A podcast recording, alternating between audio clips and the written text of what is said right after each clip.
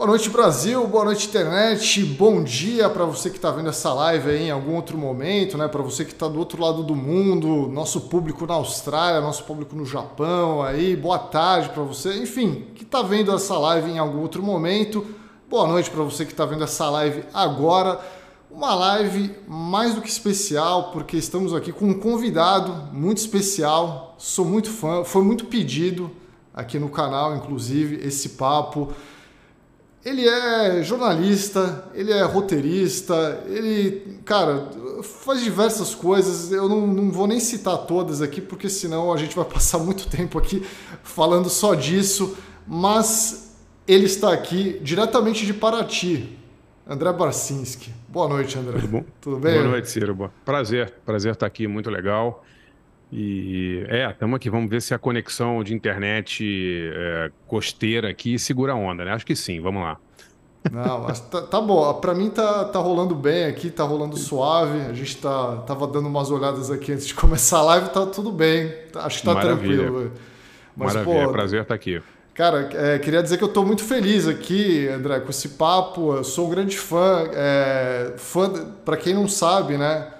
O André é um dos criadores da série O Rei da TV, que a gente comentou bastante aqui no canal, roteirista da série também.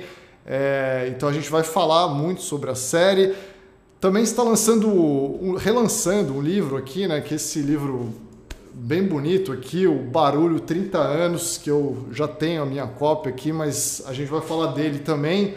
É, mas vamos começar falando do Rei da TV, né, André? Acho vamos. que o, o, público está querendo saber aqui algumas histórias e tal. É, primeiramente, eu queria te perguntar aí é, qual que é o seu envolvimento na série O Rei da TV, né? Você é criador, roteirista, é, qual, qual, foi sua função aí nessa, nessa série aí? Olha, O Rei da TV é uma série é, já está na segunda temporada, né, sobre o Silvio Santos. São até agora 16 episódios, duas temporadas de oito. E é uma série grande, né? Grande em termos de estrutura, de orçamento e tal. Então, foi a, o maior, digamos, empreendimento audiovisual no qual eu já trabalhei. Né? E eu é, tive a sorte de estar no projeto desde o início. Assim, eu fui chamado pelo Caio Golani, né, um dos sócios da, da produtora Golani, junto com meu parceiro Ricardo Greenspan, no fim de 2018, para começar a desenvolver a série. E a gente trabalhou, o Ricardo e eu, é, sozinhos por alguns meses, e logo depois a gente teve a ajuda maravilhosa de dois roteiristas muito talentosos, a Marcela Macedo e o Henrique Melhado, e com esse e a, e a, e a pesquisa da Érica Ferreira, que foi super é, super útil e super necessária, né? Uhum. E a uhum. gente trabalhou assim durante, vai, cinco, seis meses, fizemos o, o, o primeiro esqueleto vai, da, da série, mas a coisa começou a fluir mesmo quando chegou o diretor-geral da série, o Marcos Baldini, né, um grande diretor, que assumiu a direção geral da série e aí deu realmente uma, uma cara. Então, é, nós quatro, o Henrique, a Marcela, o Ricardo e eu, digamos, escrevemos o, o, a série.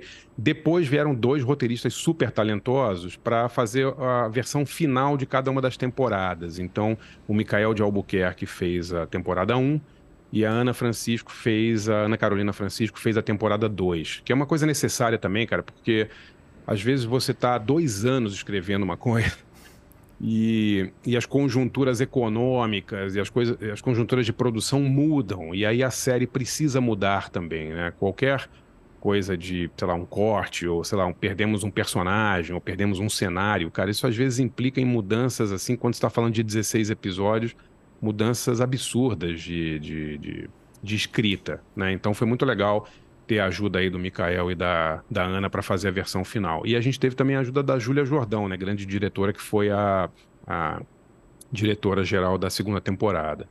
Então, assim, meu, meu cargo é co, eu sou co-criador da série, sou acreditado como co-criador junto com Marcos Baldini, o diretor, e o meu parceiro Ricardo Greenspan, e sou um dos seis roteiristas da série, digamos assim. Uhum. É, eu imagino que deve ser muito. Assim, é a história do Silvio Santos, né, cara? Então, é, eu, eu, imagino a dificuldade que é contar isso. E assistindo a série, eu tenho a impressão que, cara, aquilo ali poderia ter 150, poderia ser uma novela, assim, sabe? Se fosse uma cara. novela passando na Globo, seria um sucesso, assim, te, a galera comentando, seria um negócio, assim. Eu fico, eu fico imaginando isso na minha cabeça, assim, sabe? Cara, imagina isso passando em horário nobre, assim, todo dia, sabe? A história do Silvio e tal. Que é uma história muito rica, né? Uma história fantástica, assim, de fato, né? Uma história muito peculiar, né, cara? É... Olha, eu acho que o Silvio Santos é o maior personagem da história da televisão brasileira, não tem a menor dúvida. Né? É, primeiro, em primeiro lugar, ninguém nunca ficou na televisão brasileira por tanto tempo no ar como o Silvio Santos. E por tanto tempo no ar, eu digo em horas mesmo. O cara tá há mais de 60 anos com um programa em que ele passa 5, 6, 7, às vezes eu passo 10 horas no ar. Não existe um brasileiro que foi visto por mais pessoas, né? É uma coisa incrível, assim. Não, não, não, é, não é impossível você pensar em algum brasileiro que ficou mais tempo na televisão do que o Silvio Santos. Depois, ele tem uma, uma particularidade, ele é dono da emissora, ou da, foi dono das emissoras onde ele trabalhou. Isso é uma coisa nova também, né? Então, uhum. ele não é o Chacrinha, né? Ele não é o, o Flávio Cavalcante, ele não é outros não dá para comparar ele com outros apresentadores que eram só apresentadores geniais, mas eram só apresentadores. Ele é um businessman, né? Ele é um cara que criou um império televisivo. E eu tenho uma admiração profunda por ele e acho que a história dele é incrível. E ele é um cara que os tempos mudaram e o Silvio Santos não mudou. Isso que eu acho incrível no Silvio Santos, né? Ele é um senhor de 92 anos agora, né? Vai fazer 93 esse ano. Que eu não sei se ele continua fazendo o programa ao vivo ou não, mas a, a longevidade desse cara, né? As coisas que ele já fez. Cada ano da vida dele dava uma série, é impressionante, assim, sabe? A gente teve que escolher o que que a gente ia, em que que a gente ia focar, porque era muita coisa, cara. Sabe, a, a campanha presidencial dá uma série de três, três temporadas. A criação da, da, da, TVS depois do SBT dá outra, né?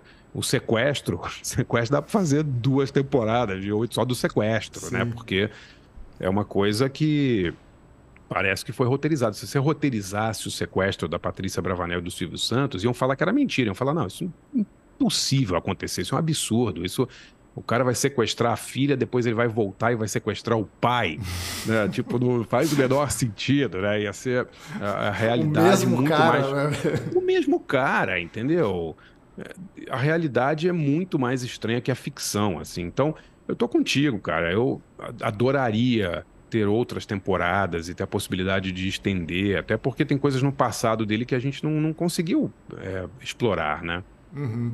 Sim, é, tem muita coisa que tem que imaginar também para a série, né? Assim, a gente não sabe exatamente como é que é o Silvio em casa, né? Aquelas coisas, assim, é... Mas. É, nem, nem, nem só isso, cara. Porque, assim, é, é muito engraçado quando a gente. É, eu, eu li, a gente leu, né? Eu, todos os roteiristas e a Érica que fez a, que fez a pesquisa, a gente leu todas as biografias e tudo que a gente podia é, ter do Silvio Santos. O que é uhum. curioso é que é o seguinte, a vida do Silvio Santos, ela foi a trajetória dele, dela, a trajetória dele foi contada por ele mesmo, né? Tudo nasce de uma autobiografia em quadrinhos, vai que ele lança no final dos anos 60, que é basicamente ele narrando para um cara que é empregado dele. Sim. Então, assim, tudo que a gente sabe sobre o Silvio, ah, o Silvio camelou, o Silvio isso, na barca, não sei o que, foi contado pelo próprio Silvio Santos. Não tem ninguém vivo que presenciou isso, né? E, e então, assim, é, ele não chama Silvio Santos, o nome dele é Cenoura Bravadel, né? Quer dizer, ele é um personagem criado genialmente por um cara que eu acho que é um, realmente um, um gênio das comunicações, mas ele é um personagem.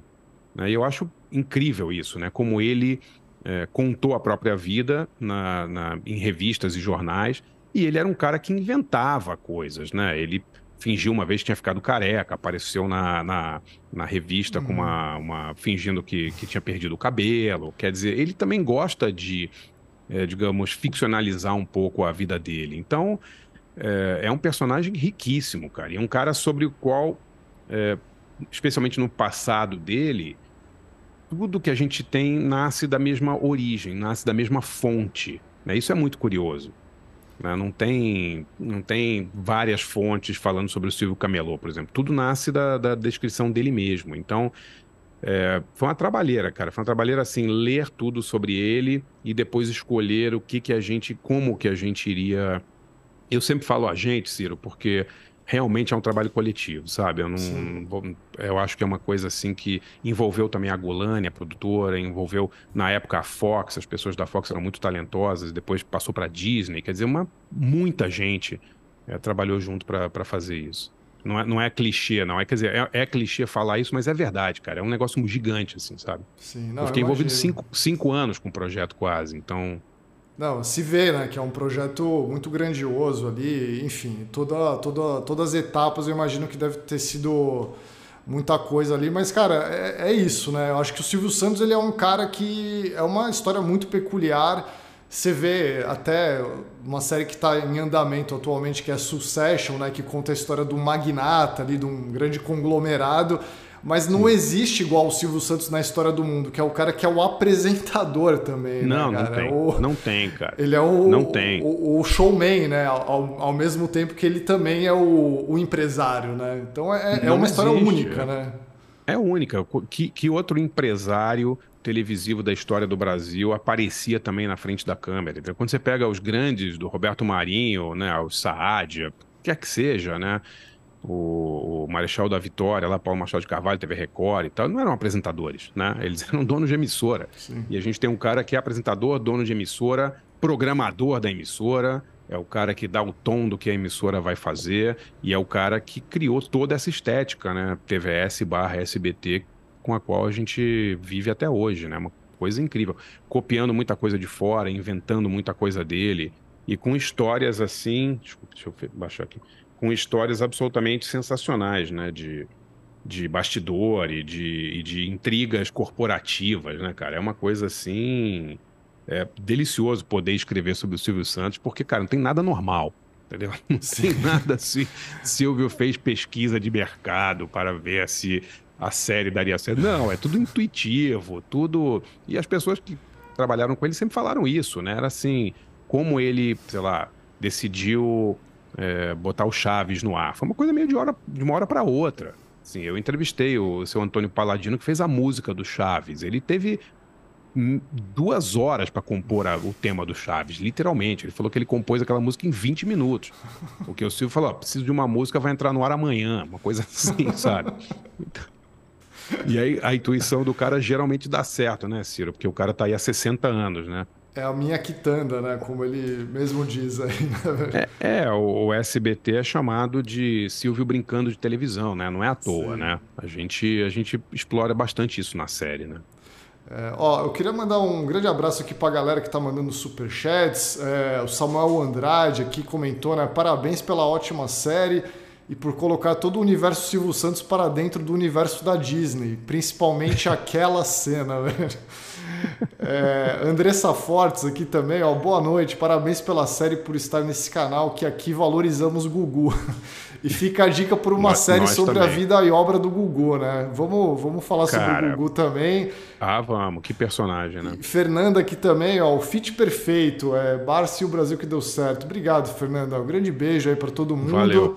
É, podem mandar superchats com perguntas também, vou tentar ler algumas perguntas aqui também. É, cara, o Gugu, fantástico.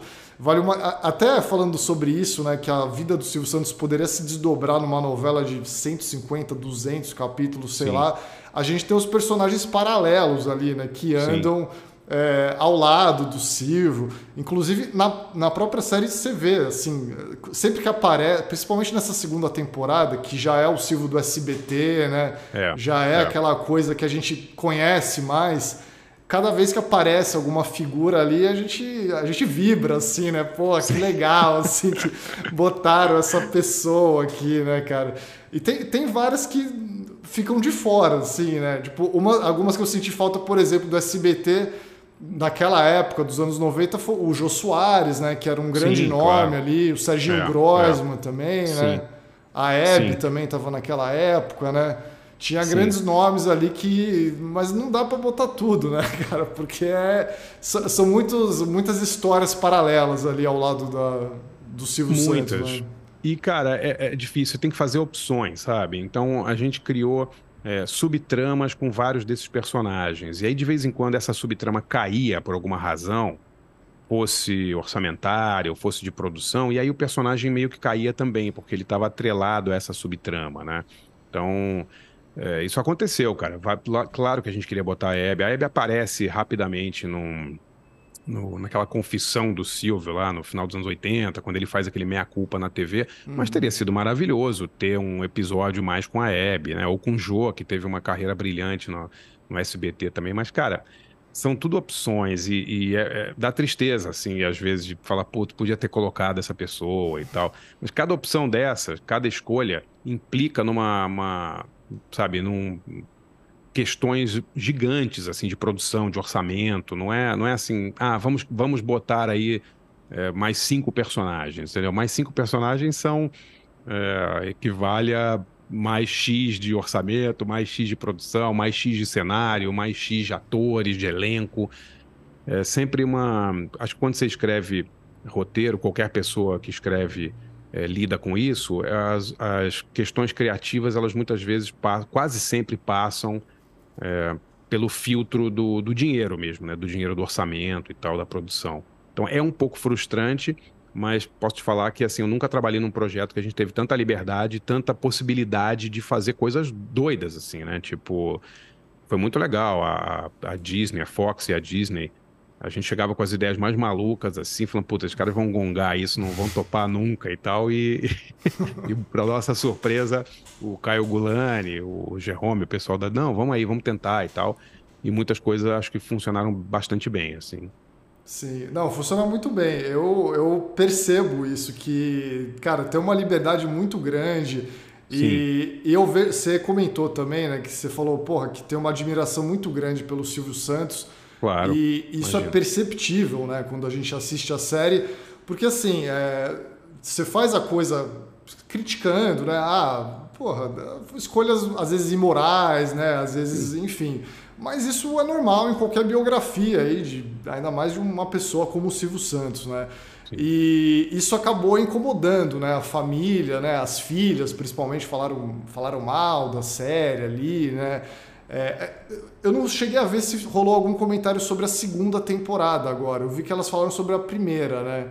Teve alguma coisa assim também? Hum, cara, eu não tenho acompanhado. Eu soube que a família é, é, criticou e tal, mas, cara, eu acho normal isso, entendeu? A gente está fazendo uma, um, uma série sobre um personagem que tem 92 anos, que está na TV há 60, que é dono de uma das maiores emissoras do Brasil, que é um magnata da, da mídia, e ninguém é magnata da mídia sendo santo, né? E fazendo as coisas, sabe? O próprio Silvio sempre admitiu que ele fez um monte de coisas é, duvidosas, questionáveis e tal. Agora, cara, você fazer uma geografia, né, transformar isso numa coisa só elogiosa, teria sido um saco, sabe? Isso para mim isso não é admiração. Uhum. A admiração é você tentar dar a sua, a sua é, versão do que é aquela pessoa, do que ela simbolizou para a sociedade, né, para quem está escrevendo, para quem está vendo. Então eu, eu, eu entendo que a família possa ter ficado chateado com uma coisa ou outra, mas eu garanto que todo mundo que, que trabalhou na série tem um grande respeito pelo Silvio Santos. Claro, como eu disse, ele, ele é o mesmo cara de 92 anos num mundo muito diferente de quando ele começou. Então, muitas coisas que ele fazia e que ele faz ainda não são mais, digamos, aceitadas ou aceitáveis como eram nos anos 70. Né? Uhum. E, mas eu acho que o curioso dele é que ele não se adaptou aos novos tempos, né? Ele não, ele continua a mesma coisa, né? Ou seja, é o mesmo é. programa dos anos 70, né? Sempre é aquelas roletas, programa. né? A mesma é. coisa de sempre, assim, né? Cara, é a mesma coisa num mundo que mudou, né? Com pessoas diferentes vendo. Então eu acho que a, a visão da sociedade sobre o Silvio foi mudando ao longo dos anos e ele, ele mesmo não mudou. Né? Eu acho é, muito interessante isso também. Ele é um senhor de 90 e poucos anos. Você vai ficar exigindo que o Silvio Santos mude a cada, sabe? Que ele vai ficar vendo o que, que as pessoas estão achando para ele. Ele acho que ele já passou um pouco dessa fase. tá, pelo menos uns 15 anos, você acha que ele já passou. A mais, talvez, mais, né, talvez. Cara? Mais, talvez, é. Mas eu acho que ele representa um tipo de, de pioneiro da televisão. A gente ter esse cara vivo com 92 anos ainda fazendo as coisas que ele faz, eu acho incrível, assim, porque é, é um tipo de, de, de, de homem de comunicação, né, de, de cara de comunicação que não existe mais. Né? O cara que toma decisão sozinho, né? Não sei como, como tá hoje o processo com as filhas e tal, mas na série a gente tentou mostrar esse lado, né? Um cara que é, a realidade de Silvio, modernize-se, traga pessoas jovens para o seu lado para fazer pesquisas de mercado e ver o que o público quer. E no final das contas ele vai lá e põe a gangue dos Dobermans, e põe o Homem Cobra, e põe o que ele quiser, entendeu? E dá certo, né, cara? Fazer o quê? O cara tá 60 anos no ar, alguém vai, vai, vai dizer que o Silvio tá errado? Não, é, até o, o próprio Silvio, ele nessas declarações aí que as filhas criticaram a série, acho que saiu uma declaração do próprio Silvio também criticando, mas eu, eu acredito que fizeram a cabeça dele ali para ele falar, porque o Silvio ele gosta, né, que falem dele, né? Tipo, qualquer Pô, coisa cara. assim, ele, ele adora, né? Tem o tem até uma cena do o Maurício Sticer, né, fez o, a biografia Sim. dele tem a Sim, cena dele muito, no, no troféu boa. imprensa, né? Essa biografia é ótima. É. E aí ele, ele mostra o livro ali, e é um livro que não é 100% elogioso ao Silvio ali, né? Claro, e o Silvio mostra claro. ali e fala, pô, não, essa é a biografia aqui do Maurício Sticer e tal, né? Então, assim, ele gosta, né, que fale sobre ele, assim, ele, ele adora, né? Então, eu tenho, eu tenho a impressão que fizeram a cabeça dele ali para ele falar, não, fala, dá uma criticada na série ali, né? Eu acho que ele gostou. É, ele, ele, gosta, né? Ah, quem que não sabe? O cara tá aí há tanto tempo e eu acho que é essa coisa, falem mal, mas falem de mim. Ele se sente representado, né, cara? Eu acho que a, a briga dele pela, pelo reconhecimento é muito legal. Né? É uma coisa que a gente sempre tentou é, botar na série. Né? A briga dele com a Globo, essa coisa dele é, querer é, ser um, um, dono de uma emissora. Ele poderia muito bem ter o programa dele até hoje, cara, sem ser dono de emissora, estar tá em outra emissora. Né? O fato dele querer é, fazer a, a, TVS depois o SBT, eu acho incrível, assim, né? De, de, de falar, não, eu não vou ser é, patrão, eu não vou ser, não vou ter patrão, eu vou ser o meu próprio patrão, né? Eu acho isso muito, muito legal. Eu acho que ele para muitos, muitos brasileiros, ele é um exemplo, né, de self-made man, de cara que conseguiu tudo sozinho e tal. Claro que não foi sozinho, mas você entende o que eu quero dizer, né? Tipo, uhum. ele, ele é o principal ali, né? Não tem uma, uma... Ele fundou as empresas, né? Quer dizer, ele tem uma, uma importância... O, o, tem até uma, uma, uma parte da série em que isso é uma discussão, né? Tipo, entre... No grupo Silvio Santos, né? Que é, todo o grupo depende do programa Silvio Santos e depende da figura do Silvio. Eu, assim, não sou um especialista em história da TV mundial, mas eu duvido que na, no mundo inteiro haja um exemplo desses, né? De uma emissora que depende tanto de uma figura. Uma, só. só uma figura, assim. Uma, é, uma, uma, uma. É, não, não, não existe isso, né? Você vê a, a, Globo, né? Aí, por exemplo, a Globo não, nunca dependeu de uma figura, né? É, são Sim. sempre uma variedade de apresentadores ali diferentes que entram, saem, voltam, né, e tal. Sempre foi é, assim, é, o, né? O mais importante é a emissora, né? E quer dizer, os talentos que estão na emissora agora, mas eu acho que a gente tentou botar isso na série, mostrar essa diferença de visões de, de, de empreendedorismo televisivo, digamos assim, né? O, o, os personagens da Globo sempre falam para o Silvio, não, a Globo, onde, quem tiver na Globo vai ser número um, né? Basicamente é isso, né? Uhum. E o Silvio vê por outro lado, né? Ele vê... É, ele tem discussões com Roberto Marinho e tal, e, e, eu acho muito legal, assim, são duas visões diferentes, mas igualmente válidas e importantes.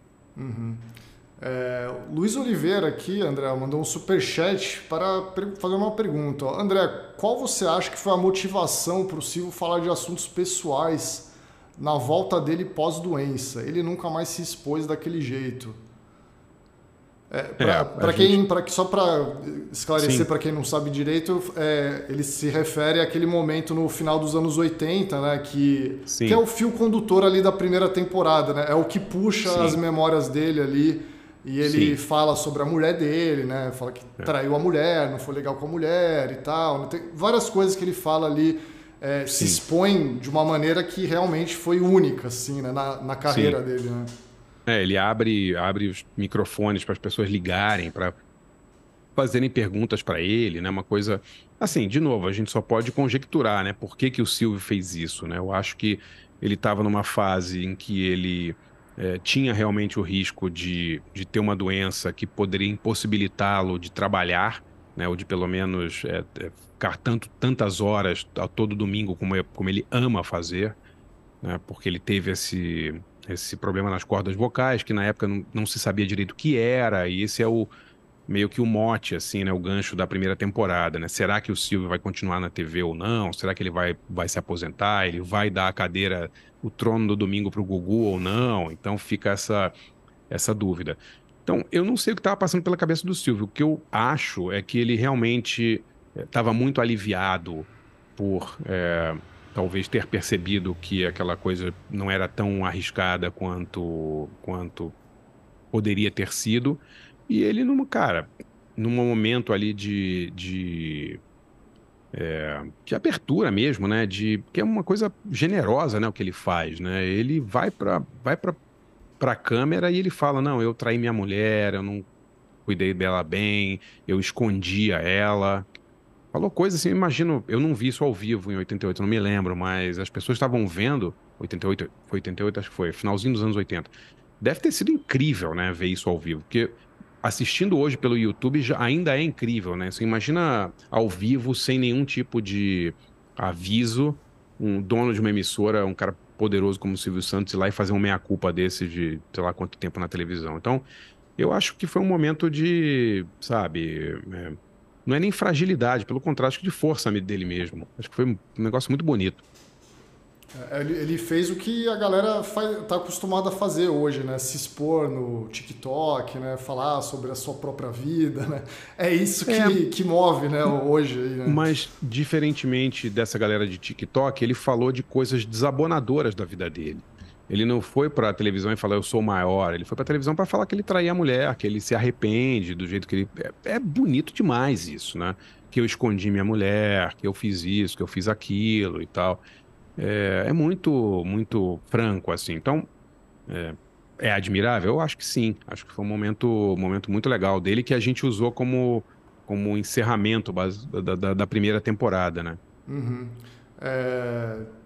Não, eu, eu acho muito legal. Eu, eu, acho muito legal isso puxar também as, as memórias dele ali, né? Sim. Na segunda temporada já é outra coisa, né? Já é o caso do, do Banco Pan-Americano, que é o, Sim onde está mais avançado na história, né, que vai puxando as memórias do fim dos anos 80 e, e começo meados dos 90 ali, né? Sim, eu, eu, acho sim. isso uma eu acho, achei isso genial assim da, por parte do roteiro de, de fazer dessa forma aí, né? Achei muito legal e, e enfim, gostei muito. Ah, que bom. É, foi uma, foi uma discussão de meses entre todos os roteiristas e as roteiristas e, a, e o Baldini, o Marcos Baldini, a Júlia Jordão. É, que, o que, que, que visão que a gente vai dar né, sobre, sobre essa, é, essa série, o que, que ganchos a gente terá, que, que perspectiva, porque é o que a gente falou, cara. Dá para ter feito 20 temporadas do Silvio, né? Você não quer falar sobre o Pan-Americano, fala sobre o caso dos artistas, fala sobre é, sabe, 500 mil coisas que você poderia ter falado. Só, só a campanha política, para mim, dava um, uma série inteira. Uhum. Porque é demais isso, cara. Uma coisa assim. De novo, a, a, exemplo do sequestro é uma. É uma. É uma. Um fato que é muito mais estranho do que a ficção, né? um apresentador de talk show, de, de, de, programa de auditório que é candidato a presidente tem chances efetivamente de ir ao segundo turno, né? E muda e, e põe a conjuntura política de pernas para o ar, né? Foi uma coisa impressionante, assim. Esse eu vivi de perto, assim, eu já trabalhava em jornal e tal, eu me lembro, era uma coisa assim, pô, será que ele vai se candidatar ou não vai? É, era um terror, assim, ninguém, as pessoas não dormiam na redação, sabe? Eu trabalhava no Jornal do Brasil na época, e eu me lembro que era, era o comentário, assim, será que o Silvio Santos vai se candidatar? E fazendo projeções, que se, se ele se candidatasse, ele poderia ir para o segundo turno com o Collor. Aí ele ia tirar o Brizola e o Lula. Era, era incrível, assim. Hoje é uma maluquice pensar nisso, né? Que foi, assim, faltando 20 dias para a eleição, foi. Né? foi faltando, assim, muito pouquíssimo tempo. Você Sim. imagina isso acontecendo hoje, assim, sabe? É Sim. uma coisa tão... ele aparecendo na TV falando, ó, oh, galera, o 26, o Correia é o Silvio, tá, velho? É, porque foi tão em cima da hora que eles já tinham impresso as cédulas eleitorais. Sim. Então o Ciro, o, o Silvio teve que ir lá para dizer, olha, você quando você pegar a cédula, você vai ver o número 26, está escrito Correia, Correia é Silvio Santos, né? Uma coisa para é, é difícil a gente ter a perspectiva hoje do quão perto da eleição rolou tudo, mas foi coisa de dias assim, foi, foi uma coisa muito, muito cinematográfica, né? Tudo com o Silvio é cinematográfico, não tem nada normal. Uhum. Né? É, é incrível. Falando nisso de data, assim, né? Teve muita gente que criticou, ah, que tem muita data que não bate de coisa ali. Mas a, gente até, até falou aqui, né? É, isso é uma série de ficção, né? É, é até ruim ter que explicar isso, né? Pô, isso é, é uma série de ficção, acho... não é um documentário, né? Não é uma coisa Sim, eu acho assim, você quer saber todos os detalhes da vida do Silvio, então compre Topa Tudo por Dinheiro, o grande livro do Maurício Sticer sobre o Silvio Santos, vão ter todas as datas, vai ter tudo lá. É, o que os roteiristas, e, e, eu me incluo nesse, fizemos, né, junto com os, os diretores, é uma obra ficcional de entretenimento sobre a vida de uma pessoa. Então, tem muitas coisas ali que você tem que ter alguma liberdade poética, alguma licença poética para contar de uma maneira diferente, senão fica muito chato. Entendeu? Eu, eu, uma pessoa outro dia me escreveu e falou assim: é, mas não dá para saber quando acaba a TVS e começa o SBT. Ah, tá bom. Então o que, que você queria? Um episódio inteiro contando como a TVS. Vai ser o episódio mais chato da história da televisão mundial. Entendeu? Eu vou contar um episódio de 50 minutos explicando por que, que a TVS virou o SBT. Uma coisa, sabe? Ah, tem esse personagem que é uma junção de vários personagens. Por que, que vocês não fizeram todos os personagens? Porque o Silvio tem 60 e tantos anos de TV. Ele teve inúmeros assessores e pessoas ao lado dele. Vocês querem que. Você quer que a cada episódio a gente tem que trocar o personagem ou a personagem, botar uma pessoa nova, explicar quem essa pessoa é? Ou você cria um personagem ou uma personagem que vai estar ao lado dele? Isso não é uma coisa. A gente não está inventando a pólvora. Todo empreendimento audiovisual faz opções cronológicas, opções de personagem. Nenhum filme é, é fiel à realidade, no sentido até cronológico e temporal. Né? Você sempre está escolhendo o que você vai mostrar, né? O, o, eu sempre lembro de uma frase do, de um escritor maravilhoso, Elmore Leonard, né, que fazia, é, escreveu muitos livros de, de romances policiais, e ele falava, regra número, ele tinha 10 regras para escrever livros ou roteiros. Regra número 1, um, evite é, passagens que seus leitores tendem a pular. uma, coisa, uma coisa brilhante. Tipo, vai entediar o público? Tem alguma função dramática? Então tira. Uhum. É uma coisa tão óbvia, uma coisa Sim. assim, beabá de, de, de, de, roteiro, né? Então, eu acho engraçado, porque a gente sabia desde o início, ah, não, ah, tem, tem fã do Silvio que sabe que ano é pelo penteado do Silvio Santos. entendeu? Não, não tô, não tô exagerando. A gente conversou com pessoas que olhavam fotos do Silvio e diziam, ah, isso aí é final de 79, Meu pelo Deus, corte... É. Pelo corte que o Jassa tinha feito no cabelo dele. Não é exagero, é verdade. Entendeu? pra mim, então, assim, o mesmo.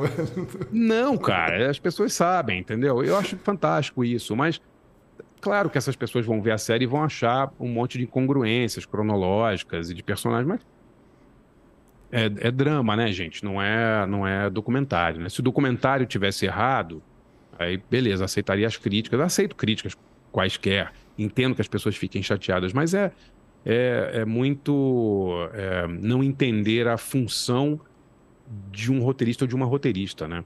Uhum. Que é você justamente selecionar as partes que são mais interessantes para o resultado final, né? Sim, é, é, você tem que deixar mais saboroso ali o negócio, menos chato e, e outra, né? Acho que menos confuso também, né? Porque sim, imagina claro. se você troca o ator toda hora, que é um novo assessor do Silvio sim, ali, né? Sim, Aí, puta, a, você fica, né? A gente a gente teve a, a, uma, discussões longas sobre ah, a gente vai botar o logo da TVS e depois vai virar SBT ou não vai. Porque, cara, assim, para muita gente hoje, essa mudança da TVS para o SBT, eles nem lembram mais, nem sabem. Entendeu? As pessoas nem sabem, por exemplo, que o Silvio trabalhou durante 11 anos na Rede Globo. Né? Quer dizer, uhum. é, é, muita gente, especialmente das gerações mais novas, não tem essa noção. Então, a gente tem que fazer algumas opções criativas, né? Como eu falei, não vou ficar perdendo tempo explicando por que a TVS mudou de nome, sabe? Não, não, não tem condições. A mesma coisa as pessoas que estão ao lado do Silvio. Tirando rock, né, ou a galera que está lá desde sempre, a gente tentou criar personagens que são amálgamas, vai de vários personagens e que acompanham a história inteira. É assim que se faz, né? Uhum. Falando nisso, André, ó, eu queria ler mais dois superchats aqui. Claro, um do Pedro, né? Que ele perguntou se vai ter uma terceira temporada dos anos 2000. Vamos falar disso já já. E o André Teixeira, que ele falou: André, a série é simplesmente brilhante, mas preciso perguntar por que Rossi e não Boni? Abração. Eu ia perguntar justamente isso, né? Porque. Eu, eu, acho que eu vi você falando já uma vez que o personagem do Rossi ele não é apenas o Boni, né? Ele é Exato, uma versão é. do Walter Clark, de outras é, figuras ali exato. da Globo, né? Assim sim, como a banda sim. Ludo não é só o polegar, é o dominó também. É... Claro, claro. É, o, o que a gente tentou fazer, de novo, a gente, todos os roteiristas, no, no grupo no qual eu me incluo, é usar os nomes verdadeiros de personagens que eram é, só aqueles personagens. E quando esses personagens eram amálgamas, eram junções de vários personagens, a gente mudou o nome. Porque o, o, o Rossi, claro, tem muito do Boni, mas ele não é só o Boni, né? Ele tem coisas de, de outras, outros personagens. Você falou do Walter Clark, histórias de outros diretores da Globo e tal. É, o Roberto Marinho é o Roberto Marinho, não dá para botar né, Alberto Marinho, não, não, não, rola. Mas seria até injusto com o Boni a gente chamar o personagem de Boni, porque tem muitas coisas ali que ele não fez, né, que, uhum. não, que não são dele. Então, também foi uma opção é, criativa, acho que todo mundo, a, a direção geral concordou com isso, e eu acho que ficou, ficou legal. De novo, tem uma admiração pelo Boni, assim, eu acho o Boni um cara, eu já li o livro dele, já me entrevistei. Eu acho o Boni um cara que mudou a televisão brasileira, né? Não tem como. É um dos personagens mais importantes da história da televisão brasileira. Sim, não, e... é muito legal essa, essa rixa aí dele com o Silvio Santos na série.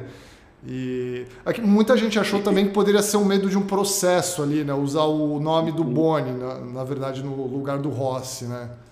Cara, eu acho que não, porque assim, não tem nada. Tirando o fato dele brigar pela audiência com o Silvio Santos, né? O que, que tem de desabonador, né? Quer dizer, as decisões que eles tomam são decisões corporativas, né? Ninguém é. é não é uma crítica ao caráter das pessoas, pelo contrário, né? É uma coisa. É uma, é uma expressão da, da, da briga pela audiência, né? Tipo, quando a gente põe lá o Faustão com o Latininho primeiro aquilo, aquilo aconteceu, não é uma crítica ao Faustão. Né? Ele estava ali dentro de um, de um processo muito tenso, né? de uma briga pela audiência entre Globo e, e SBT, com o Silvio e o Gugu ameaçando a Globo, e eles foram lá e meteram um latininho, da mesma maneira que o Gugu e o Silvio botaram a banheira do Gugu e botaram o táxi do Gugu e todas aquelas coisas, e Van Damme com Gretchen e tal. Então não é uma. Ah, é uma crítica ao sensacionalismo da TV. Não, é uma, é uma constatação de que isso aconteceu. Né? Aconteceu porque as emissoras estavam atrás de audiência e, e, isso rendeu momentos assim antológicos da televisão brasileira, né? Tipo essa guerra de audiência deles é, é, é fantástica. Então não é uma, não acho que, que nem, nem por que ser é, ter algum tipo de medo de processo, porque não tem nenhuma nenhum julgamento moral né, na, na, na, série. Pelo menos eu, eu vejo dessa maneira. Uhum. É, o Danilo Araújo mandou aqui um comentário também. Ele disse aqui: ó, o Golias foi ótimo, mas fiquei com a sensação de que ele substituía a figura do Carlos Alberto na história. É, as declarações dele sobre a série influenciaram nisso ou já estava tudo pré-definido? Declarações do Carlos Alberto? Do Carlos Alberto, acho que foi isso que ele quis Olha, dizer aqui. Olha, não, assim, a gente escreveu a série quatro anos atrás, então eu não tinha lido nenhuma declaração. Eu, na verdade, eu nem sei se o Carlos Alberto Nóbrega viu a série, não, não, não sei. Então não influenciou nada, assim, né? Mas o. É, é a mesma coisa de Jô Soares e Hebe. Claro que seria muito legal ter o Carlos Alberto de Nóbrega mais na série, ou ter outros personagens. Eu senti falta da, da Araci de Almeida, por exemplo. Adoraria ter feito a Araci. Era fã da Araci e tal, mas não rolou né? não, não consegui, é, botei pela Araci e tal, fui voto vencido ali com os outros é, e, roteiristas e, roteiri, e as outras roteiristas e Araci dançou. Mas, cara, opções, opções da equipe, opções de produção. Uhum. Ó, o Muriel Boyan aqui perguntou se existiu um Stanislau realmente. É, acho que é isso que a gente acabou o... de falar, né? Que Outra, é um é. personagem que juntou vários ali, né? Sim, ao, ao, longo da trajetória do Silvio, pelo menos na, na pesquisa que a gente fez, a gente identificou dois ou três diretores de grupo, do Grupo Silvio Santos, pessoas da parte corporativa que estavam junto ao Silvio, e o Stanislau é uma, uma junção de vários personagens também. Uhum. Até porque era um personagem do, dos bastidores do Grupo Silvio Santos, para o público mesmo, é, ficava muito mais saboroso se a gente criasse um personagem que depois virasse meio antagonista do Silvio e tal, que é, mas não é uma pessoa que estava na frente da câmera, mas é também uma junção aí, igualzinho ao Rossi, por exemplo. Uhum. Tem o, o Caran também, agora na segunda temporada, Sim. que imagino que é o Rodrigo Carelli em partes ali, né? Tipo, da Casa dos Artistas, depois ali no final, é. né? Na verdade, acho engraçado as pessoas falarem isso, mas eh, quando a gente pensou, não, porque o Caran é um cara que está antes, né? Do Carelli, que se Sim. não me engano, ele, ele chegou no, no Silvio lá no, no Casa dos Artistas, já, 2001. É. é. E o Caran, ele tá na história desde o fim dos anos 80, né? Porque ele tá, ele é justamente o personagem que tenta modernizar o SBT e tal, né?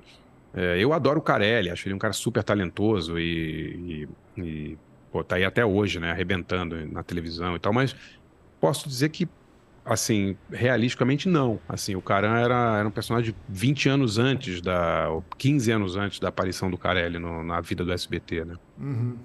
Sim.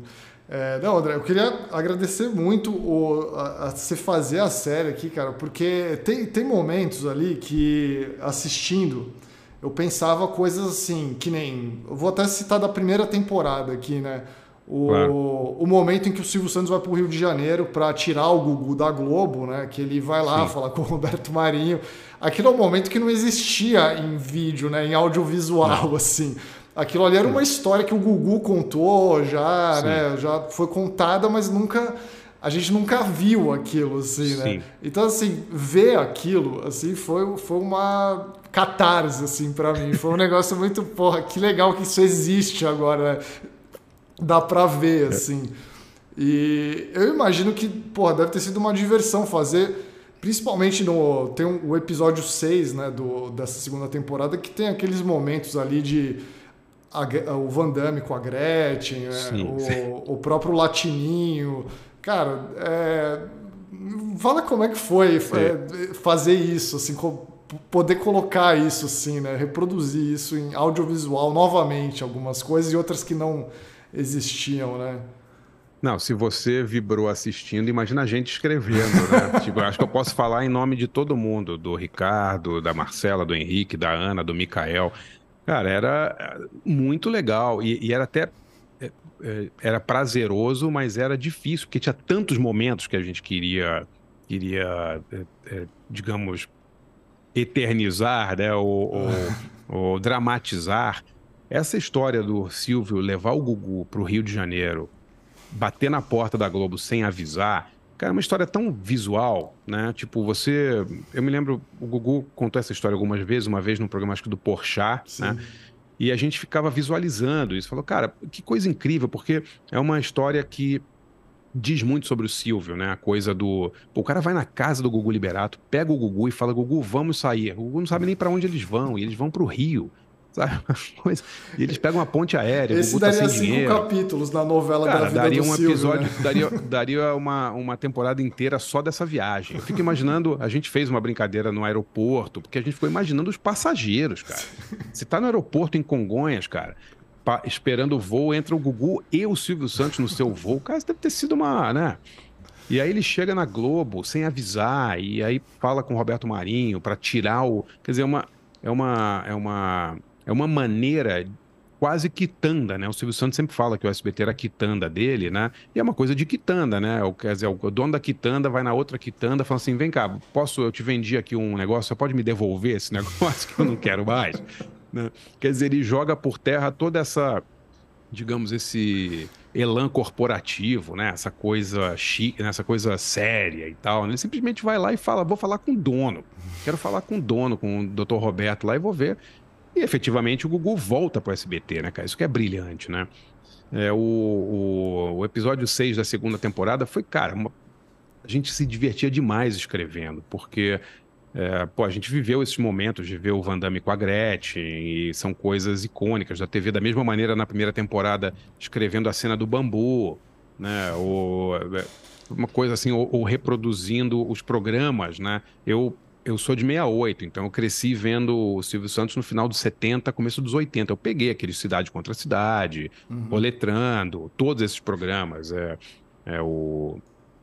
Então, para mim, foi, era muito, era muito uma viagem, assim, poder reproduzir.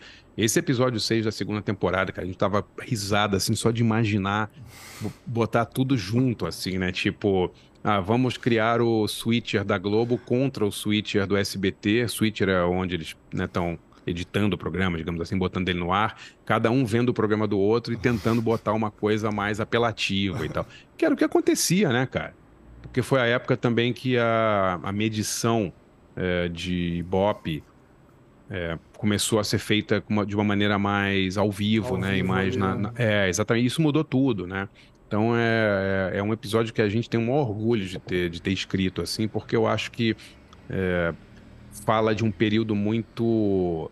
Pô, muito explosivo da TV, né, cara? A gente pode criticar hoje já o sensacionalismo e tal, mas era um momento incrível, né? As pessoas ficavam grudadas na TV domingo para ver o que, que ia ter no Faustão e o que, que ia ter no Gugu, né? E no Silvio. Sim. Então, pô, que legal que, que as pessoas estão gostando desse episódio, porque é, foi muito prazeroso escrever, cara, muito assim.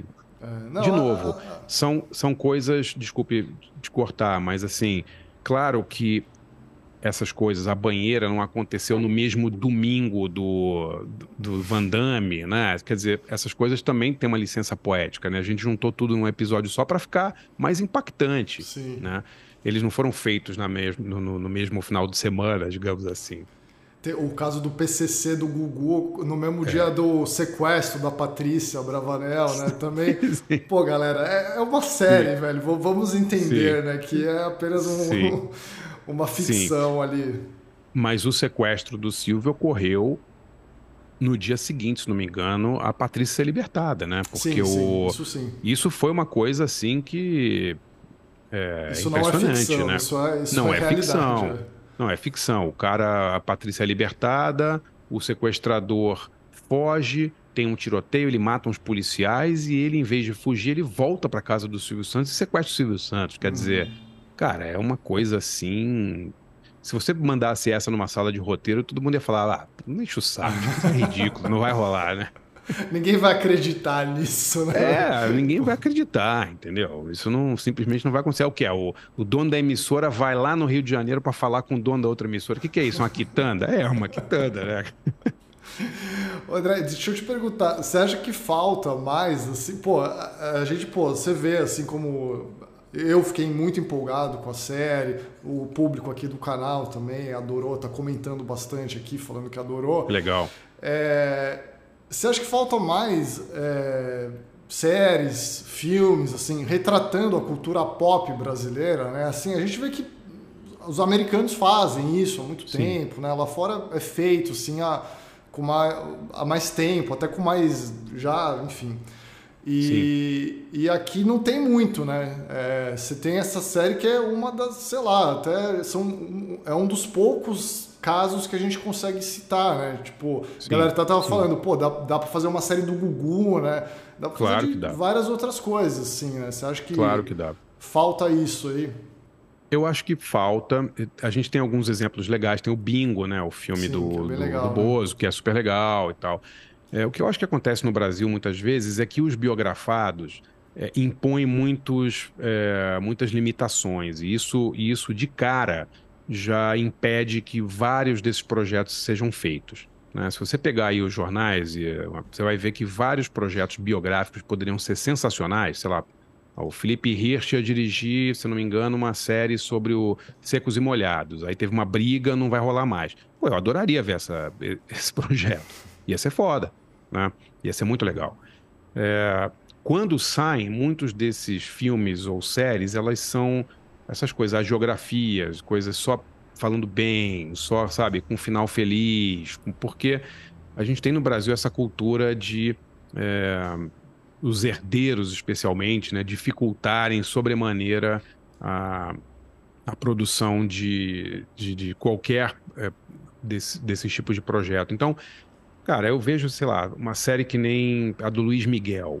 É maravilhoso, é muito legal a série do Luiz Miguel. Né? Eu nem curto, assim, até gosto do, do Luiz Miguel, então, mas eu fiquei, me peguei vendo a série, porque a história é muito interessante. E, cara, é uma história cheia de, de, de coisas desabonadoras, né? O pai do Luiz Miguel era um um sacana. O cara prostituía a própria esposa, né? Para o Luiz Miguel é, se dar bem. Quer dizer, não tem esse prurido, né? De você contar essas histórias. Se fosse no Brasil, essa série nunca seria feita, a série do Luiz Miguel, porque um parente lá não ia deixar, porque o juiz ia dar um liminar proibindo.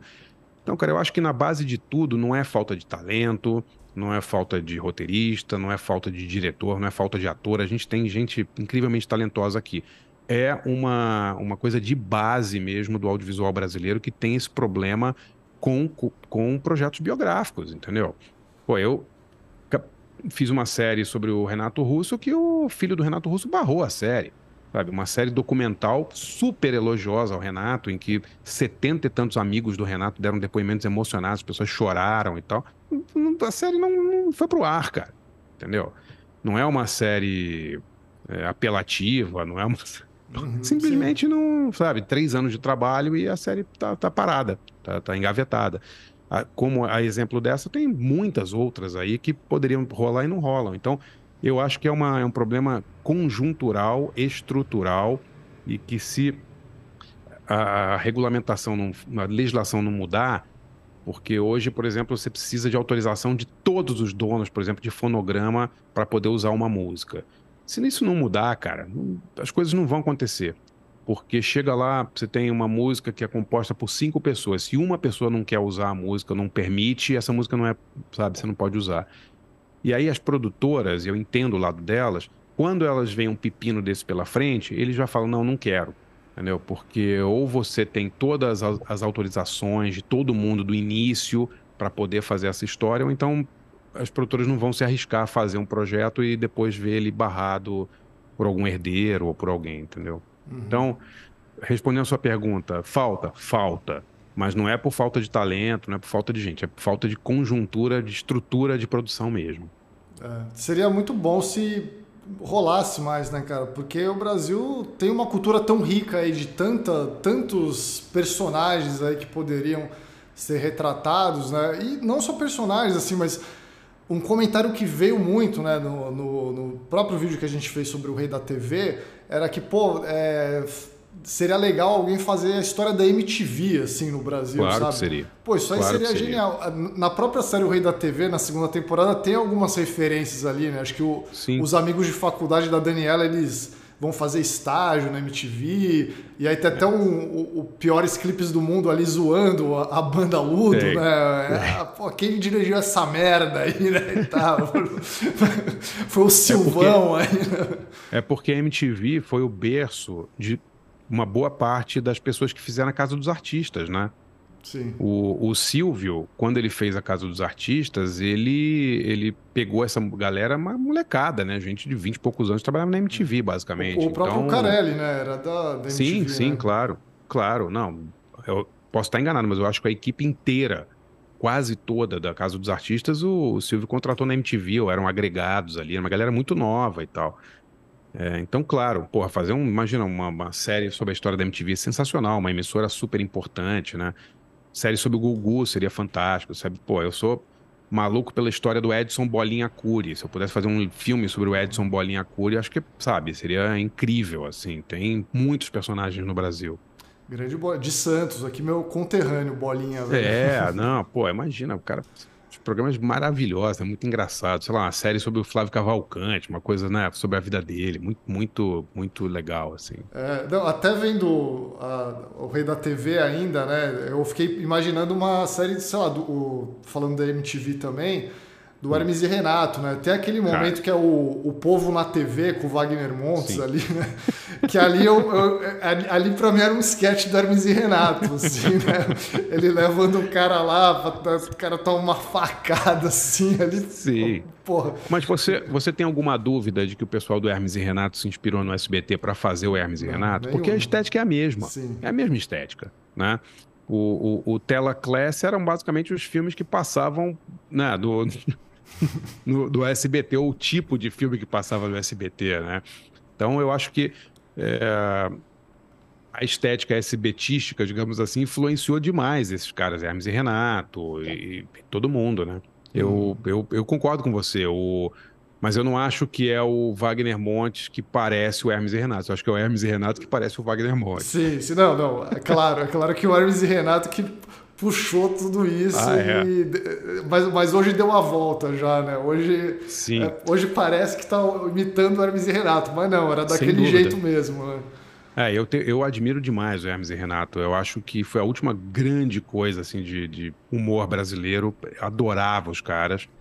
E, e, eu acho que essa estética meio trash, desleixada, é uma coisa que o Brasil tem desde as, as chanchadas, né? Muito engraçado. Você vê o Grande Hotel e o Oscarito vestido de mulher, ou vestido de, sei lá, de imperador, né? Fazendo zoando, ou Costinha contra o King Mong, né? A gente sempre tem essa, essa tradição no Brasil de meio que esculachar coisas que são, digamos, sérias, né? E pomposas e tal. E eu adoro, adorava ver o Hermes e Renato com aquela tosqueira, os caras, sabe, é, um imitando o Bono, o outro imitando o Papa, né? e, e, você vê é, isso no, no, no, no, TV Pirata também, era muito assim, né, cara? Era uma coisa assim, eu vejo uma linha direta ali entre o TV Pirata e o Hermes e Renato, né? TV Pirata e o Cacete e Planeta, né, especialmente, né? uhum. né? A coisa dos atores que não são atores, né? São personagens, né? O Bussunda uhum. não era um ator, né? Ele era o Bussunda, né? Interpretando, o Bussunda interpretando a Vera Fischer, quem quer que seja, né? O, Sim. Eu acho, acho demais, assim. Acho que essa tosquice proposital da TV brasileira é muito, muito rica, cara.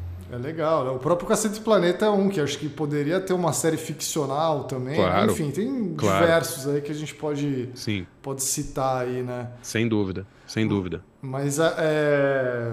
agora, voltando àquela pergunta lá, André, podemos sonhar com uma terceira temporada de O Rei da TV? Olha, eu assim, eu não, não, não fui chamado, não sei de nada, adoraria. Se me chamasse, eu estaria correndo para fazer, porque apesar de ter sido muito trabalhoso e foi cansativo demais para todo mundo, assim, pô, ver o resultado, ver as pessoas adorando a série e, é muito gratificante, assim, né? Acho que eu posso falar em nome de todo mundo, porque foi, foi um, um, trabalho insano, assim, foi, como eu te falei, foi quatro anos de trabalho escrever da série, ver, até ver ela ela saindo. Mas eu adoraria fazer uma terceira temporada. Pô, imagina, fazer uma terceira temporada da Casa dos Artistas. Ou da... Isso aí é ouro puro. É justamente é, isso é, que a gente quer, né? É, é, é, o que você sonha, né? Quando você vai escrever, né? É, é ter temas desses, né? Temas tão... Eu, eu, pelo menos, adoro esses temas que são populares, que mexem com multidões, né, que mexem com a, a, cultura popular de um país inteiro, assim, mas ao mesmo tempo são é, frutos de decisões individuais, né? Isso que é louco, né? Isso que é legal da, da, da vida do Silvio, eu acho, né? Quer dizer, ele imagina na cabeça dele o que seria legal para 100 milhões de pessoas assistirem e ele decide. Não tem comitê, não tem pesquisa de mercado, não tem nada. É o Silvio Santos que decide. Eu acho incrível isso aí, cara, incrível. É, é o oposto do, da, da, da, chatice corporativa, né? De não, vamos fazer aqui 15, 15 pesquisas e vamos ver o que dá certo e testar, não sei o quê. Que eu acho que pega legal, que as pessoas gostam desse do episódio 6 da segunda temporada, que é tudo, tudo ali no, no ato, né, cara? Ao vivo, né? Tipo, pô, isso não deu certo, muda, faz isso, faz aquilo, vamos mudar, né? Uhum. Que é uma coisa muito é, muito da TV ao vivo e que marcou essa, essa, esse período aí, né? Teve muitas coisas que, ah, tá dando, tá dando ibope, deixa aí no ar, né? A gente fez isso na, na, na série, né? Que, que acontecia mesmo, né? Não põe comercial, senão a gente vai perder. Era uma, era uma, uma batalha ali pela minuto a minuto, né? Pela audiência. Eu acho isso fantástico, assim. E a gente está perdendo muito isso, né? Com, com streaming, com as pessoas vendo coisas é, que não são ao vivo e tal, né? Sim. Eu, eu, acho, eu acho que essa, essa, essa época da televisão brasileira, nos anos 90, ao vivo, essa competição era maravilhosa. É, quando, quando a gente fala Brasil, anos 90, acho que a imagem que vem na nossa cabeça até é isso, né? É o latininho, né? Total, é o, é o Gugu total, ali, é tudo isso, total, a banheira, né? Total. total. É, ó, queria mandar um abraço aqui pro Pablo Ebiruzek, grande Pablo aqui que mandou superchat apenas para dizer que o rei da TV é o Brasil que deu certo demais. Valeu, Pablo. Obrigadão aí pelo Que bom. comentário. Concordo, concordo. É, cara, estamos esperando uma terceira temporada com a Eu- Casa dos eu também. Artistas. Eu também, eu também. Eu posso te perguntar qual seria o mote, assim? Porque geralmente nas primeiras duas temporadas, pelo menos, teve sempre um, um momento futuro, né? Pegando Sim. coisas do passado, assim. É, numa suposta terceira temporada, você imaginaria o que poderia ser isso? Olha, eu tô- posso conjecturar, assim, se eu, é, alguém me falasse, ah, que você falaria sobre Casa dos Artistas, eu simplesmente descreveria é, a gênese do projeto, como ele foi ao ar, porque é uma coisa assim, eu não sei se as pessoas hoje têm a real noção do que aconteceu na Casa dos Artistas, né, de como o Silvio Santos criou. A Casa dos Artistas era um, é, foi uma imitação do Big Brother, né, que era uma, uma, um projeto, uma- um programa que a Globo já tinha comprado, de uma produtora, se não me engano, holandesa, a Endemol, uma produtora gigante, e o Silvio Santos simplesmente fez uma versão SBT desse programa sem contar para o SBT, porque as pessoas de dentro da emissora não sabiam o que estava rolando Casa dos Artistas. O Silvio alugou uma casa ao lado da casa dele, montou um estúdio ao lado da casa dele, e pouquíssimas pessoas do SBT, eu sei porque eu entrevistei várias pessoas que trabalhavam na Casa dos Artistas. Quando eles foram contratados, eles não sabiam nem que tipo de projeto era. Tinha cláusula de confidencialidade, as pessoas eram buscadas de van é, não diziam para onde elas iam. Tipo, uma coisa meio secreta, assim, sabe? É, e aí o Silvio põe o programa no ar sem avisar o SBT, não tinha chamada de grade nem nada. Ele simplesmente chegou um dia e falou: "Ó, hoje vamos estrear um programa. E tinha uma. uma... Minha bateria tá acabando aqui, vou botar tinha uma, uma equipe inteira trabalhando no, no, no Casa dos Artistas, a revelia do SBT, né? Quer dizer, as pessoas de dentro do SBT não sabiam. E aí, e aí tem toda aquela coisa, vira um fenômeno, aí a Globo processa, e aí estica mais, e aí aquele primeiro ano do Casa dos Artistas é muito engraçado, né? Porque tem muito. As pessoas são muito carismáticas, né? Supla, Bárbara Paz, O Frota, né? Até, Cara, é uma coisa assim.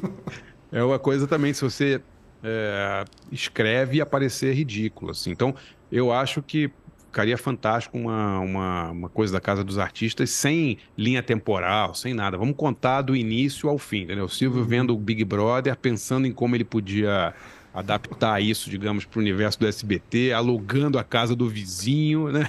Já é material sensacional suficiente, não precisa inventar nada. Olha, não, eu sou muito a favor. Poderia ser uma temporada só sobre a Casa dos Artistas, realmente Ah, rende, sim. assim, Ah, oito sim. episódios, tranquilo. É, Sim, o Frota indo embora, pulando o muro, né?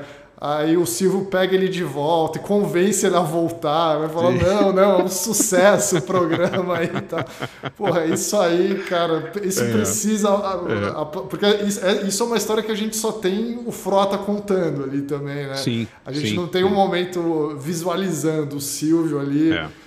fritando um bife e falando, pô, É. Frota, volta lá, né, velho? Tá, tá um Não, galera com quem eu falei disse que ele aparecia de madrugada lá de hobby, assim, sabe? Porque a casa era literalmente colada na casa dele. Então ele ia lá de madrugada pra ver como estavam as coisas, para sabe? É um negócio inacreditável, assim, né? Quer dizer, é o Silvio brincando de televisão. Só vai dizer que esse cara não é genial? Claro que é, né? Ele é um. O dia que saiu do ar, ali. né? O dia que ficou uma tela azul ali só com um recado, assim, falando que hoje não vai poder ser exibida a Casa dos Artistas aqui, né? É, é demais, é demais. Não, so- são muitos momentos, velho. Eu tô torcendo muito pra ter uma terceira e de repente, sei lá, a galera tá, tá sugerindo um spin-off do Gugu. Cara, eu tenho uma admiração profunda pelo Gugu. Acho o Gugu um personagem impressionante, assim. Só o conheci rapidamente, assim, uma vez, numa situação bizarra também, na Rave da Amazônia. Não sei se você lembra que teve uma Rave da Amazônia e eu fui cobrir a Rave da Amazônia e tava lá e loucos do Brasil inteiro e tal. E de repente, quem chega no Hotel Nacional em Manaus? Gugu, é, ET e Rodolfo para fazer a cobertura da Rave da Amazônia. Cara, uma coisa, a gente ficou cinco ou seis dias com eles na piscina. Foi um cara mó barato, assim. E Isso era mundo- começo dos anos 2000, assim. Eu acho que foi 2001, posso estar enganado, 2000 ou 2001, né? Dá uma olhada aí, ver, mas foi isso. E, e a gente ficou vários dias conversando e tal. E, cara, um cara super agradável, engraçado. E é impressionante, né? Eu conheço várias pessoas que trabalharam com o Gugu, todo mundo adorava o cara. Todo mundo. Não teve ninguém que falava mal do Gugu, falava, ah, não, ele é isso, ele é aquilo. As pessoas amavam o cara. E, e, perder ele desse jeito estúpido, né? Um acidente doméstico, uma coisa jovem pra caramba tal, foi uma, uma, uma, tragédia, assim. Mas é um personagem tão interessante quanto o Silvio, né, cara? Um cara que com adolescente escrevia para o Silvio, queria ser o Silvio, né? Um cara talentoso, carismático e tal. Teve sua carreira como produtor de, de bandas também, né? Era um cara super, super e, e, os projetos que ele criou, né? Os produtos, o táxi do Gugu. Cara, táxi do Gugu, para mim, é uma coisa assim.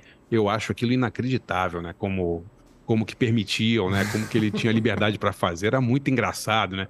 Ele de Rastafari, vestido, dirigindo um táxi, cara.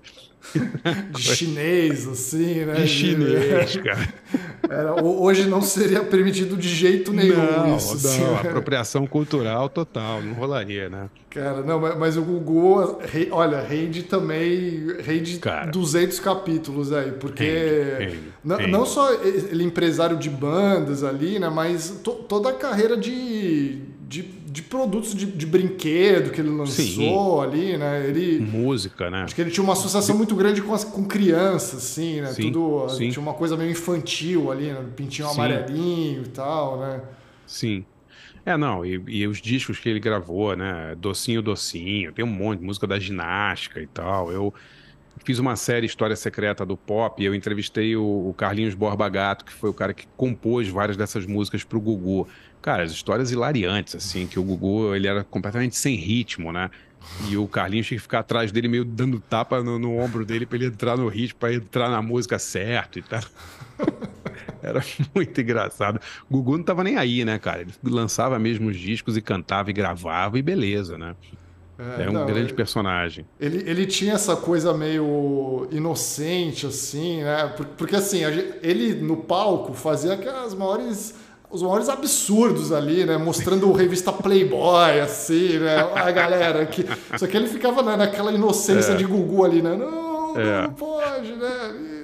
Opa, né? Tipo, sempre, né?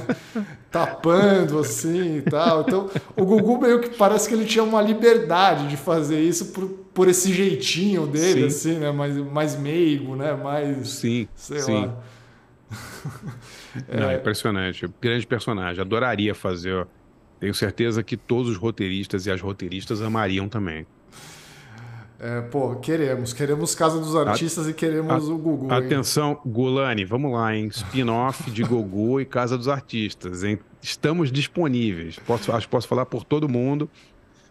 É, Gostaríamos é, de fazer isso. Ó, numa possível terceira temporada de O Rei da TV, André, eu tenho que fazer um pedido aqui também do momento que eu queria ver ali, que é. Não, não tem a ver com o Gugu nem com o Silvio Santos, mas com o SBT, que é o momento do Serginho Grosmo no programa livre apresentando o Ronaldo Fenômeno para os Smashing Pumpkins ali, né? que é um dos meus momentos favoritos da história da televisão brasileira. Assim. Isso aí tem que ter numa terceira temporada. É um pouco antes, né? Acho que é 98 Sim. que aconteceu ah, isso mas ali, mas. Poderia ter, cara. Poderia Porra. ter. A televisão brasileira dos anos 90, 2000 era, era isso, né, cara? É muito engraçado. Encontros completamente aleatórios, né? Tipo, sei lá, ratos de porão no milkshake da Angélica, né? Tipo, tem umas coisas assim Outro dia alguém postou o Bezerra da Silva cantando A Semente, que é uma música sobre maconha, no programa da Mara, com um monte de criança de 9 anos dançando. Completamente surrealista, né? Uma coisa muito engraçada, assim. Acho que os programas eram ao vivo, né? Tinha isso, né? Então você tinha essas coisas acontecendo. Porque, por que, que o Gugu e o Silvio faziam essas coisas engraçadas, essas coisas memoráveis? Porque eles estavam ao vivo durante 5, 6 horas, né, cara? De tempo todo na televisão, né? Então uhum. não tinha muito a, a, As coisas aconteciam ao vivo, a televisão ao vivo é isso, né? E eu acho, pô, eu, eu, eu, eu não estava nem no Brasil na época que rolou, mas depois eu fiquei sabendo. Não foi em 98, eu acho, né? 98. Ronaldo. primeiro o Smashing Pumpkins no SBT, já começa assim. Já é engraçado por si só, né? No programa livre. Não, a gente fez um programa vídeo livre, sobre é. esse momento no canal. O sim, vídeo chegou no Serginho. Sim. O Serginho me mandou mensagem. Assim, ele ficou super feliz que, que foi Pô, relembrado o momento, assim, né? Demais. E, porque não. muita gente não, não sabia do momento, né? E, sim, e aí eu falei, pô, e tinha algumas imagens no YouTube, eu consegui até pegar para ilustrar ali, né? Quando, tá, quando a tá. gente contou a história, né? E que é um momento mágico, assim, né, claro cara? Que é. A, a claro plateia é. ali fazendo perguntas, né? E aí o Serginho sem jeito, né? Do cara sendo escroto ali com todo mundo e tal, né? E aí o Serginho, cara, mostrando uma genialidade ali que eu Sim. nunca vi igual, cara. Ali foi um é, negócio absurdo. Contornou a chatice do Billy Corgan de maneira genial ali, né, cara? Sim. Ah, o cara, o, o Serginho Cara, TV ao vivo é com ele, né, cara? Quantas mil vezes, né? Deve ter... O programa livre era isso também, né, cara? Em outra, em outra esfera, né? Não é o programa do Gugu, o programa do Silvio, mas era ao vivo durante um tempão, horas e horas, né, cara? Muito legal, assim. Uhum. Ó, queria mandar um abraço pro Felipe Lima aqui, que mandou superchat, né? Que comentou que se tiver terceira temporada, eu peço. Eu não, tô, não tô te ouvindo aqui, acho que cortou, Opa. peraí. Você está me ouvindo? Voltou, tô ouvindo, tô ouvindo. Agora foi, não, deu uma Voltou? cortadinha no som. Repete, por favor. Opa, não, eu tava lendo um super chat aqui, André, do Felipe tá. Lima, né, que ele comentou aqui, ó, se tiver terceira temporada, eu peço encarecidamente que tenha uma cena com o Silvio Santos falando pro Frota, eu sou a regra. o Frota conta exatamente assim, né? Ele fala, pô, o Silvio chegou para mim e falou, eu sou a regra. que ele, ele fica assim, ele fica, pô, eu vou voltar pro programa, mas os outros participantes vão achar injusto, né? Eu saí, é, voltei. Né? Não, não, precisa, eu sou, a, eu sou a garantia aqui, deixa comigo, né? Pô, ok, ó, já, Gulani, várias sugestões aqui nessa live, hein, ó. Fiquem de olho aqui. É, Mas Luiz... eu posso falar, Ciro, é muito legal, é muito legal ter esse tipo de feedback, cara, porque muitas coisas que a gente faz e tal, não tem esse tipo de reação do, do, do né, do, do, público e tal. Então, eu tenho percebido que as pessoas têm uma relação muito afetiva, né, pro bem ou pro mal com a série. Acho isso demais, assim. Acho, pô, uhum. comovente.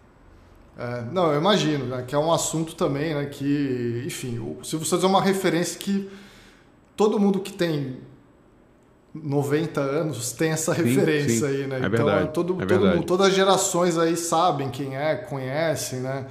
É, queria mandar um abraço aqui para o Luiz Oliveira também, né? Comentou, Mariano Matos, ótimo, um olhar Sim. entre gênio e louco. e o André Teixeira aqui que fez uma pergunta aqui, André. Vocês chegaram a sugerir os atores ou isso fica a cargo da direção? O elenco atuou de forma perfeita, também elogiando aqui o, o elenco, né?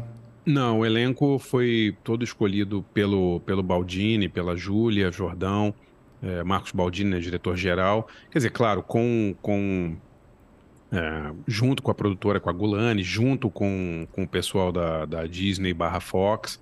Mas eu adorei o elenco, acho incrível, assim, o Xaxá de Silvio impressionante, o Mariano de Silvio mais novo, incrível também. É, mas não, a gente não tem. Assim, a gente recebia de vez em quando, assim, olha só quem a gente está vendo para esse, esse papel, o que, que vocês acham e tal. Mas isso aí é função da direção, né? Porque uhum. é, não é só escolher a, o rosto, né? Ou alguém que pareça e tal. É alguém que. É, eu me lembro que o Baldini trabalhou muito com o Xaxá é, para chegar no tom que, eles queria, que ele queria e tal. É um trabalho longo, né, cara? Assim, é uma. Eu, eu, eu, eu dirijo também, mas eu não dirijo ficção não dirijo drama, porque eu não, não, não me sinto capaz de dirigir atores. Acho que é uma coisa muito difícil dirigir ator. Difícil. Sabe? Muito difícil, cara. Muito difícil. Eu tenho uma admiração por quem faz e. e... Mas eu mesmo não, não faço, assim. Mas eu achei que o elenco inteiro, cara, demais, assim. Tipo. A, a Alberta Gualda, todo mundo tá fantástico, assim. E vendo, você percebe que. É, galera tá se divertindo fazendo, né? Isso que eu acho legal, uhum. né? E uma, uma coisa que eu achei muito bacana da escolha dos atores é que eles não foram para a direção não foi para um sentido de ah vamos escolher sósias dessas pessoas então você tem sei lá o André Abujanra faz o Chacrinha uhum. o André uhum. Abujanra não parece Chacrinha muito né mas ficou genial o André de Chacrinha né? Porque você está vendo que é o André Abujanra de Chacrinha, ele está dando a interpretação dele de Chacrinha, mas não precisa ser uma coisa realista, né? Não precisa ser uma coisa Né? Não, ele não é um imitador do Chacrinha, ele não é alguém, né? Não é um genial como, sei lá, o, um imitador genial como o Stepan Nercessian, por exemplo, que faz o Chacrinha e você fala, pô, esse cara é o Chacrinha, né? Uhum. Mas eu achei que foi demais o Abu Janra de Chacrinha, assim, ficou perfeito, né? Ficou, ficou bem no tom, ficou no, no tom da série, que não é uma série realista, como, né? não é... Muitos filmes americanos, especialmente, têm essa obsessão, né, cara, com a com a fidelidade da aparência também, né? Uma coisa louca uhum. isso, né, cara? Tipo, você vê lá os filmes, pô, o cara é igualzinho ao. né? E quando, quando não é igual, eles fazem uma maquiagem para ficar igualzinho, né? Uma coisa até. É, eu não sei, eu sempre preferi as coisas tipo Monty Python, sabe? O cara põe um chapéu e vira o Luís XIV, ou vira o Napoleão, entendeu? Não interessa se ele é parecido ou não com o Napoleão. Então eu achei que a, a direção fez super bem, assim, de não, não precisar ficar obsessivamente procurando pessoas que eram iguais ao Silvio ou iguais aos outros personagens. Achei que ficou bem legal. Sim, não, eu, eu gosto muito disso também, é, porque realmente é, não, não tem sósia ali, né? É a galera dando a sua interpretação. E Sim. não é um imitador do Silvio, né? O, Sim, mas exato. assim, o Xaxá, ele, é, ele é tão bom que chega um mesmo ele fisicamente não sendo tão parecido com o Silvio, Sim. chega um momento ali que você já, já é o Silvio ali, sabe? Você já, já entrou, você é. já entrou na dele assim, né? Você já entrou eu, no naquilo, Eu senti né? a mesma coisa. O, ó, queria mandar um abraço pro Felipe Carneiro, que também mandou um super chat que, que comentou aqui, ó, sugiro chamar o Samuel Rosa para interpretar o Serginho Groisman, caso tenha uma nova temporada. ah, agora que o Skank acabou, né? Vai. Vai que tá com tempo livre aí, né? É... Ai, o, demais. André, para encerrar o papo do Silvio Santos, que eu queria falar sobre, sobre o livro também, aqui, sobre o barulho. É... eu queria saber como é que você vê assim esse assim, esse fim de carreira, podemos dizer assim, do Silvio, né? Porque ele, quem está apresentando o programa agora é a Patrícia, né? Ela tá lá Sim. todos os domingos e tal. Ele nunca se despediu, de fato, né? Ele nunca chegou e falou, ó, oh, galera, parei, né? Foi simplesmente Sim. uma coisa meio ele foi parando de gravar, aí voltava, né? Aí teve Covid, aí não sei o quê. Sim. Foi uma coisa meio, né? É, que como é que você vê isso, né? E também se, queria também perguntar se você vê um SBT sem Silvio, né? Tipo, futuramente aí. Olha, é uma, uma pergunta super difícil, né? Porque é, o Silvio tem 92 anos e está na TV há mais de 60. Então, dá para dizer com segurança que nenhum de nós jamais conheceu um Brasil sem Silvio Santos. A gente não, não, Eu tive essa mesma sensação quando o Jô morreu. Porque uhum. eu era fã do Jô, vi o cara desde pequeno, assim. Então também. Porra, de repente Jô Soares morreu, como assim? Tipo assim, parecia uma coisa meio. Parecia mentira, assim, sabe? Tipo, Sim. você tá. Passa, você passa 50 anos da tua vida vendo o cara na televisão e tal, e de repente ele não tá mais lá, né? Então, eu não sei, cara, não, não conheço a, a estrutura organizacional do SBT para um eventual é, aposentadoria do Silvio, ou partida do Silvio. Mas, cara, assim, vai ser difícil, né? Uma emissora, eles vão. Já teriam que ter se preparado para isso há muito tempo.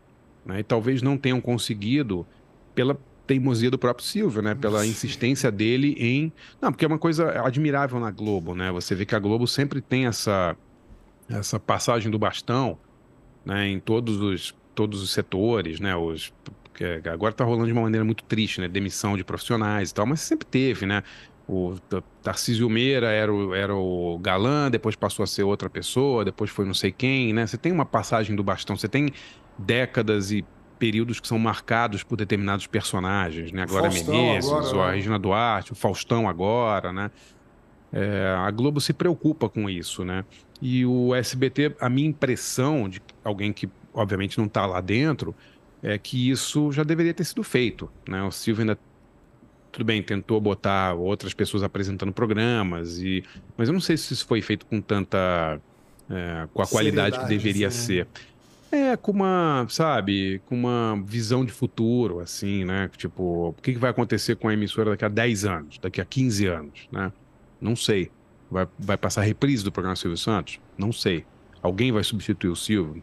Não sei, porque justamente como a emissora é tão centrada nele, tão focada nele, o Silvio brincando de televisão, é, talvez a gente não, não tenha nem como prever, né? Na Globo você consegue meio que prever, né? Você sabe que a, o cara que está apresentando o programa tal, a menina que está apresentando o programa tal, daqui a pouco eles vão estar no programa X e depois vão passar para o programa Y. Você consegue ver uma, uma, uma progressão lógica, né? Uhum. E no SBT isso não, não acontece isso rende uma maravilhosa série de TV. Talvez a Globo não rendesse uma série de TV tão legal, porque é organizada demais.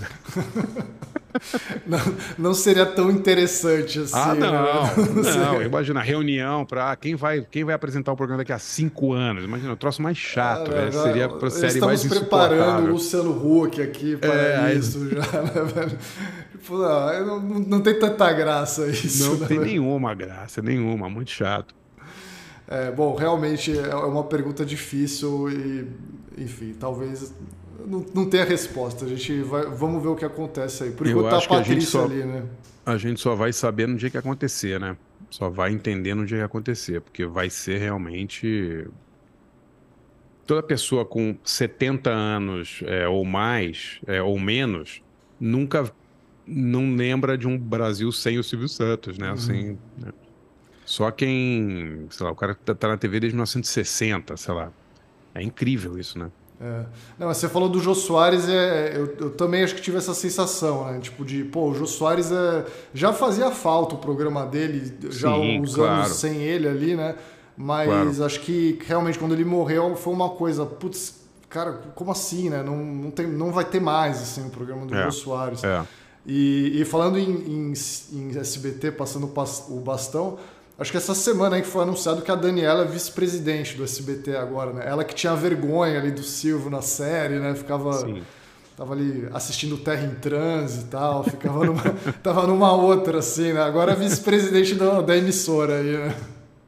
Ah, tomara que faça uma bela, uma bela administração, né? Eu realmente não, não tô por dentro da, da dessa coisa da, da organização interna do SBT e tal, mas que que vai ser um, uma novidade, um SBT sem o Silvio, vai, né? Vai ser uma coisa muito, muito surpreendente, eu acho, né? O que, que vai acontecer? Sim, vamos aguardar.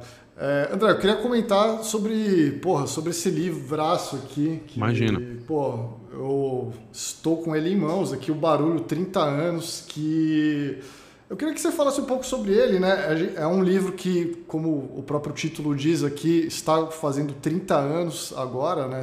Ele havia sido lançado em 93, com uma série de reportagens aí que você tinha feito lá fora e tal, com bandas, né?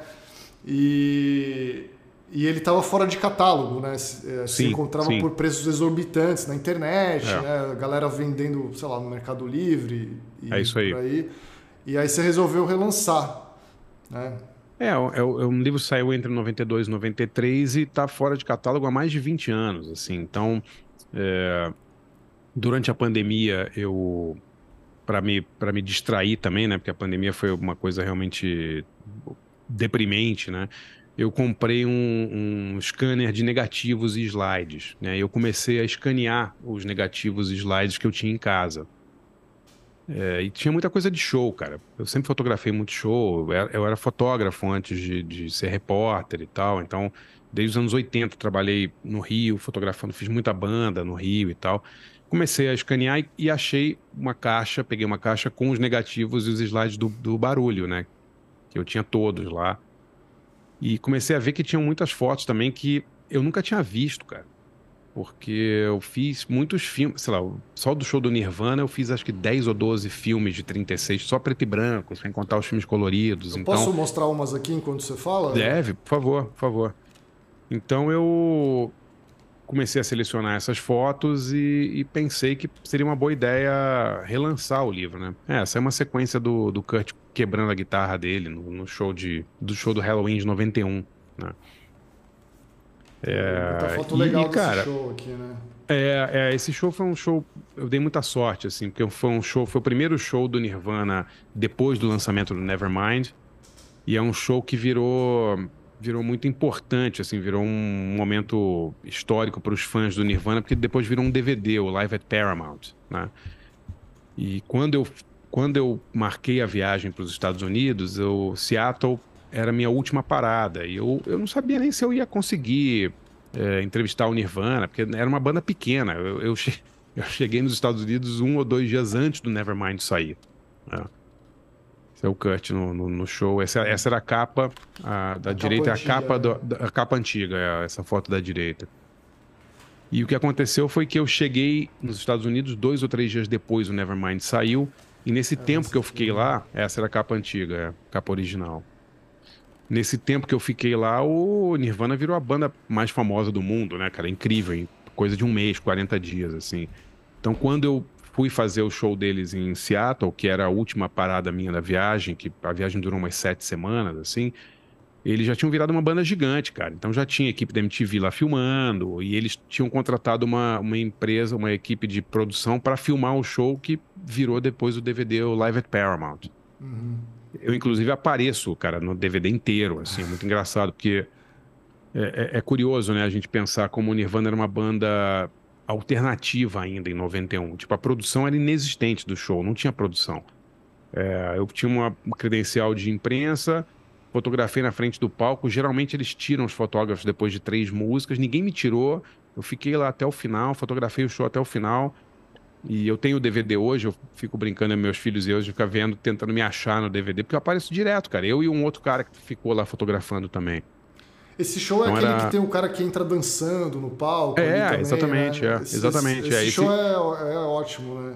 Eu vi, eu Não, vi ele é bem recente, assim, no, no avião tinha o tinha esse filme lá na íntegra, Sim. assim, né? Eu acho que eu nunca tinha Sim. parado para ver na íntegra ele, assim, né? Não, show é. E aí, pô, dentro, dentro do catálogo ali, eu falei, porra, nunca parei para ver inteiro, eu vou assistir, é. assim. É, é, um show muito forte, assim, né? É, é muito forte porque é o primeiro, é o primeiro show deles em Seattle depois do lançamento do Nevermind. E você sentia que era uma banda que estava ficando gigantesca, assim. Né? Não, é, dava para perceber que tinha alguma coisa especial no disco também, né? Tipo, todo lugar que eu ia durante a viagem, eu ouvia esse disco em loja, ouvia esse disco, as pessoas comentavam o disco e virou uma coisa muito. Eu me lembro que ao longo da viagem eu, eu fui primeiro para Costa Oeste, fiz Califórnia, entrevistei o Red Hot Chili Peppers, o Jello Biafra, o Dead Kennedys, o Cramps, né? Tudo na Califórnia. Depois eu fui para Costa Leste, fiz, fiz os Ramones, fiz várias bandas de, de, de punk.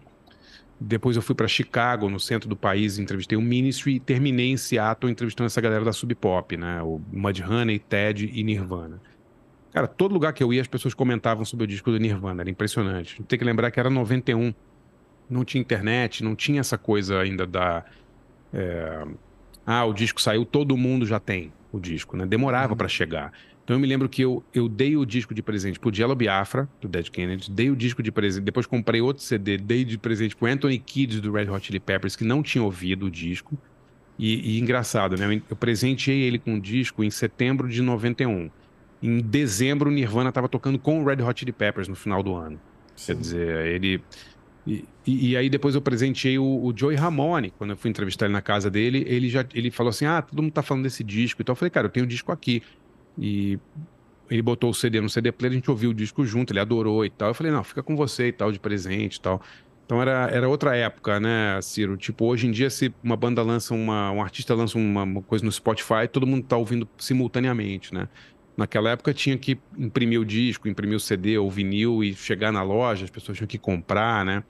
O, o Nevermind foi um disco que demorou para Não foi aquele sucesso instantâneo como as pessoas acham, né? Quando você é, olha aí a data de lançamento e a data em que chegou em número um, você vê que demorou, demorou várias semanas, porque é, nem a gravadora esperava que ele fosse vender tanto. Ele não tinha, tira, não tinha uma tiragem gigantesca, né? Ele tirou o que, que era esperado vender naquela seara alternativa, underground e tal. Só que, cara, começou a vender que nem água e, e era incrível mesmo, assim. Tipo, eu entrava na, na Tower Records mais careta de, do Times, de Times Square em Nova York, estava tocando Nevermind. Aí na loja mais alternativa do, do sei lá, do Bowery, tava tocando Nevermind. Todo mundo tava ouvindo o disco, cara, é incrível. É muito legal. Eu, eu, eu li o livro inteiro aqui e eu recomendo Desculpa, muito. seu som cortou para mim aqui de novo. Opa, alô, alô? Voltou? Tá me ouvindo? Tá me ouvindo? Agora, agora, agora sim. Agora Voltou? eu voltei a ouvir. Desculpe. Desculpe. Não, não que sim. isso. É, não, então, eu tava falando que eu, eu, eu li aqui, né? E recomendo muito o livro, porque, cara, é uma viagem, assim. É, a maneira como você descreve ali, né? Essa, essa visita do, ao apartamento do Joe Ramone que você, você fala. Ó, pô, André Barcinski aqui, cara, tem história, velho. Pô, apresentou o Nevermind pro Joe Ramone, né? Isso daí não é qualquer um que pode falar. E, e, é muito legal porque é, é, de fato uma. Você até falou que acho que está em ordem cronológica até no livro, né? Sim. Que você primeiro vai para São Francisco, depois é. para Nova Sim. York, né? E, é. e, até terminar em Seattle, né? Sim. Mas é, é, é isso que você está falando, assim, né? É uma outra época. É, tem até um momento, é bem no começo, quando você está falando da, da sua visita ao Diallo Biafra, né? E você comenta que você encontrou com ele numa casa de show ali, né? Num, num clube ali é. e tal. E aí você tá entrevistando, falando com o público ali. E aí tem uma menina que ela fala: Ah, você é do Brasil, eu curto muito a banda Pupilas Dilatadas, né? É. Tipo assim, eu, fiquei pensando nisso, assim, que eu é. falei, pô, aqui, era em 91 isso. Tipo assim, como é que né? isso, isso, chegava, né? Porque assim, é isso. Hoje a gente tem muito mais acesso, né? É muito mais fácil. Sim. Tem o Spotify, Sim. Teoricamente, você tem acesso a qualquer música que você quiser, né? E, e, parece que a galera ouve menos, né? Tipo, pô, em 91 não tinha internet, não tinha internet comercialmente, claro. pelo menos, assim, né? Não, não era. Né? Então, assim, como é que chegou o, o Pupilas Dilatadas, já é uma banda underground no Brasil, Sim. chegou Sim. No, numa, numa menina de 16 anos lá nos Estados Unidos, assim, né? Cara, eu acho que assim, a gente vai cair de novo naquele papo de ah, nostalgia, os velhos tempos eram melhores e tal, mas a verdade é que a relação das pessoas com a música, com o cinema mudou muito, né? A facilidade, que é uma coisa maravilhosa, hoje você pode ver qualquer coisa. Por outro lado, também deixou as pessoas extremamente preguiçosas para procurar coisas novas, né? Elas geralmente preferem ficar ouvindo o que o algoritmo do Spotify sugere, ou fica vendo o que, a porcaria do algoritmo do Netflix sugere para ela. E, e, eu sinto falta de uma época em que a gente tinha que, sabe, eu, eu, morava no Rio de Janeiro e tinham filmes que só passavam em São Paulo, por exemplo, em cineclubes de São Paulo. Pô, a gente vinha de, de, de ônibus para ver filme. Cansei de ir no Cineclube Biju, Cineclube Oscarito, ver filme. Ou então ia nas galeria, na galeria do rock comprar disco, sabe? Ah, nossa, como você gosta da coisa antiga, quando você não tinha muito acesso. Não é isso. É, você, eu, eu, o que eu sinto falta é da busca pela informação. Né? Eu sinto falta disso, eu acho muito legal. Quando eu entrevistei essa menina de 16 anos, chama Trisha, essa menina, e ela me falou do Pupilas Dilatadas, eu, eu não me lembro se eu perguntei para ela como é que ela ouviu falar ou não, mas naquela época, como que você ouvia é, bandas de outros países? Você se correspondia com pessoas de outros países, cara. Eu fazia isso. Eu tinha pessoas na, na, na, Europa com quem eu me correspondia, então eu mandava para eles fita cassete de bandas brasileiras e recebia fitas cassete de bandas italianas e, e, e europeias. Isso era normal. Eu fazia isso dentro do Brasil. Eu tinha amigos em São Paulo para quem eu mandava fitas e, e quando alguém comprava um disco, sei lá, me lembro até hoje, um, o, Black, o, o primeiro ao vivo duplo do Ozzy, o Bark at the Moon, né? Acho que chama. Não, como é que era? É, como é que é? Bom, não, me, não vou me lembrar o nome. O duplo ao vivo do Ozzy.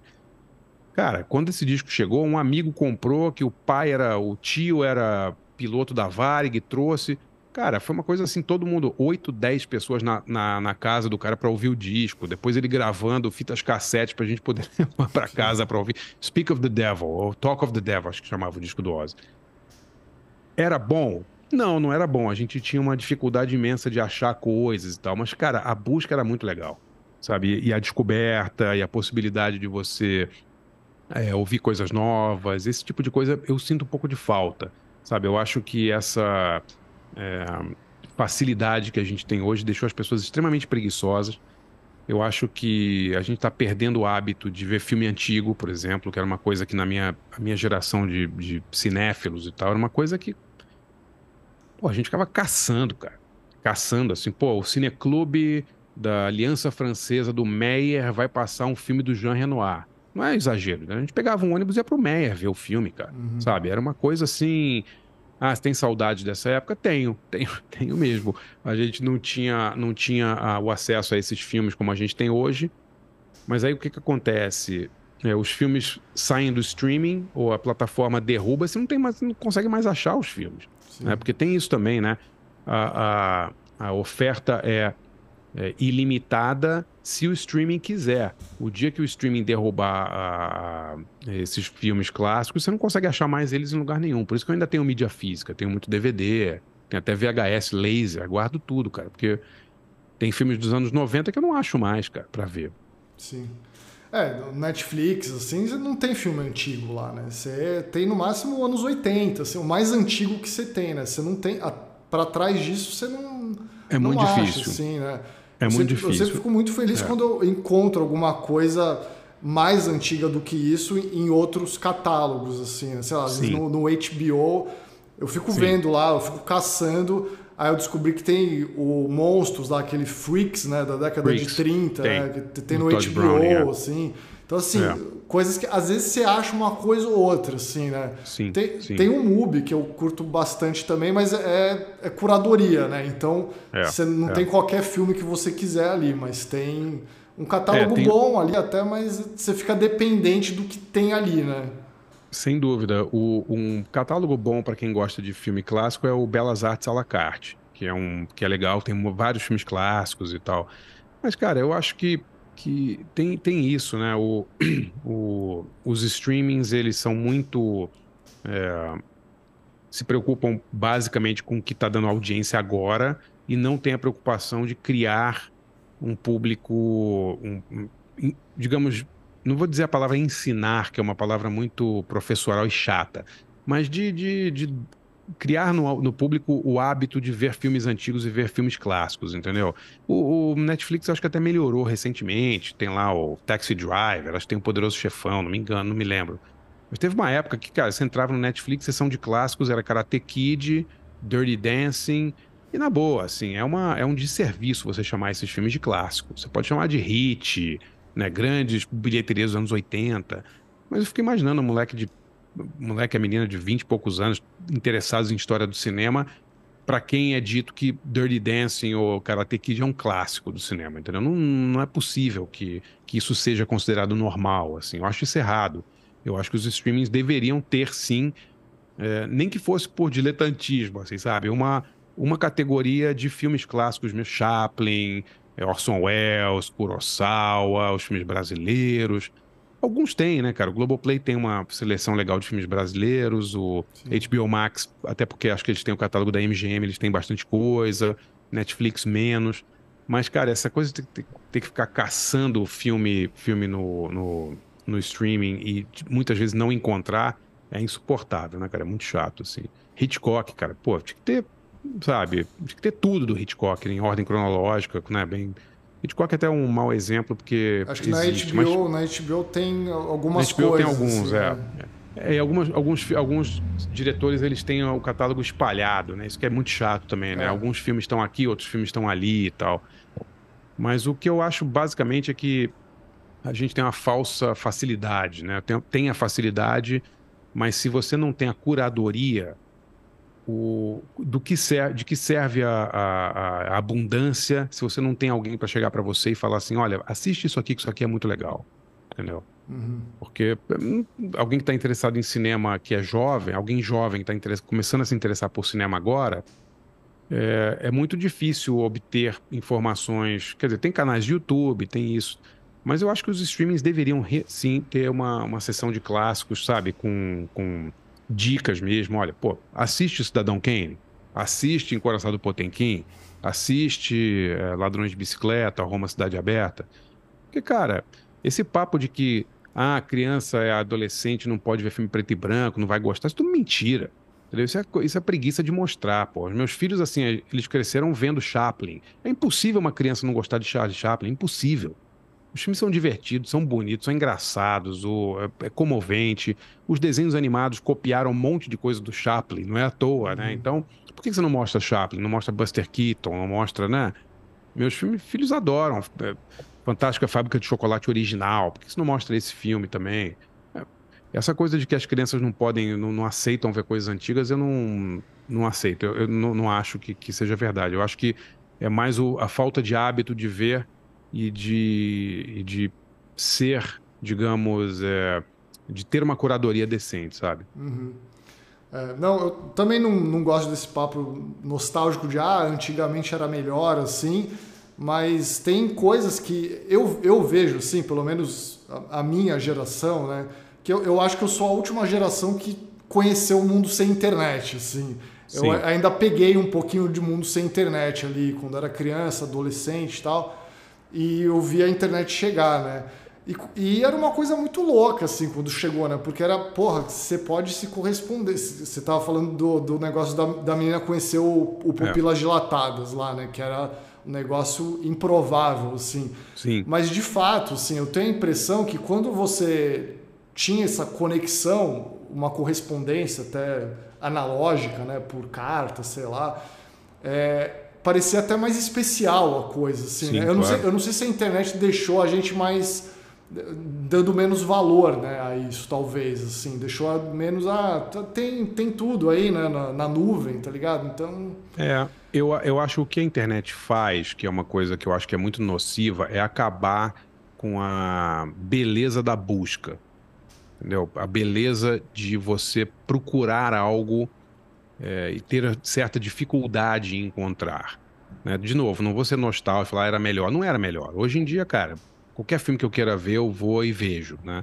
Mas existia uma busca pela, pelo conhecimento, pela descoberta, sabe? De você ir numa loja de disco e, de novo, vou soar velho, mas, cara, era muito legal.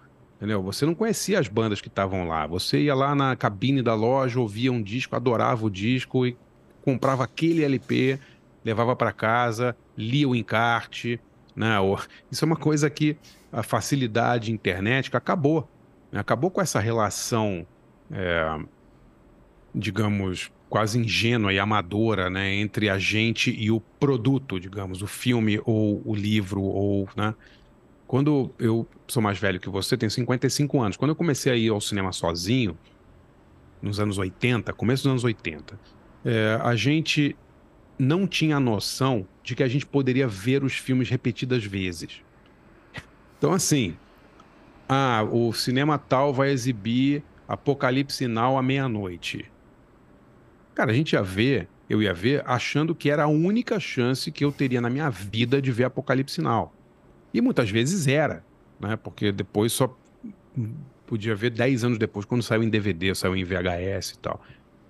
Então é óbvio que isso cria com o consumidor, e é chato falar de arte e consumo, mas é verdade, uma relação mais afetuosa com o filme, com o livro, com, sabe?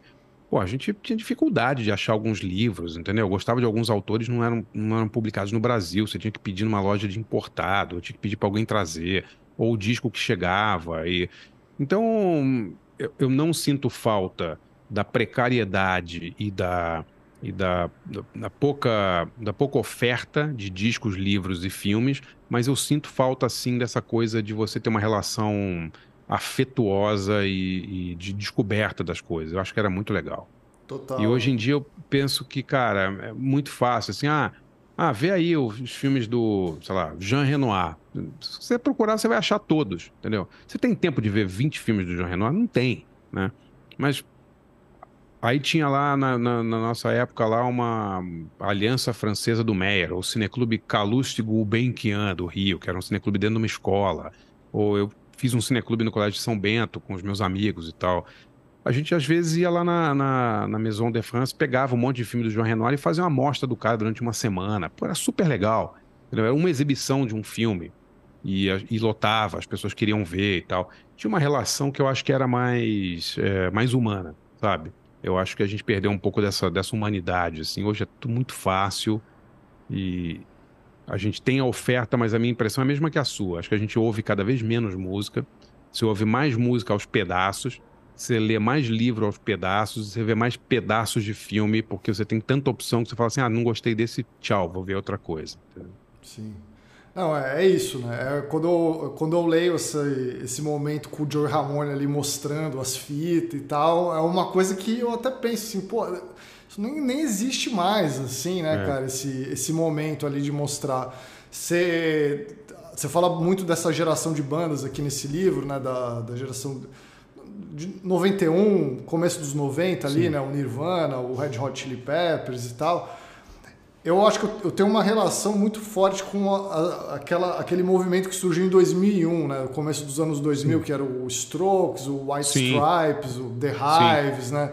Uhum. Acho que ali era um momento que eu tava com 19 claro. anos, assim, tava na, no momento, né, de sair, descobrir música e ouvir o som no, no rolê, assim, né?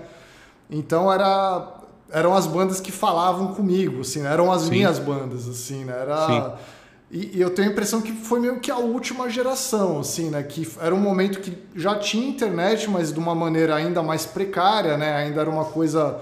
Não era uma época ainda de rede social muito forte, né? Ainda sim, era uma coisa sim. mais de caçar, né?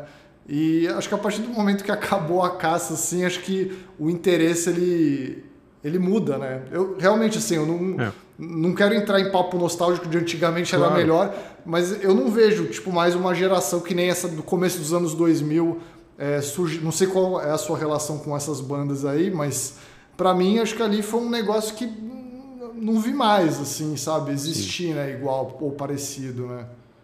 É, foi porque foi exatamente na virada dos 90 para os 2000 que surgiu o Napster, que surgiu a, o, a troca de né, o baixar música começa em 2000, 99, 2000. Napster, se não me engano, é exatamente dessa época. Uhum. Então não é uma.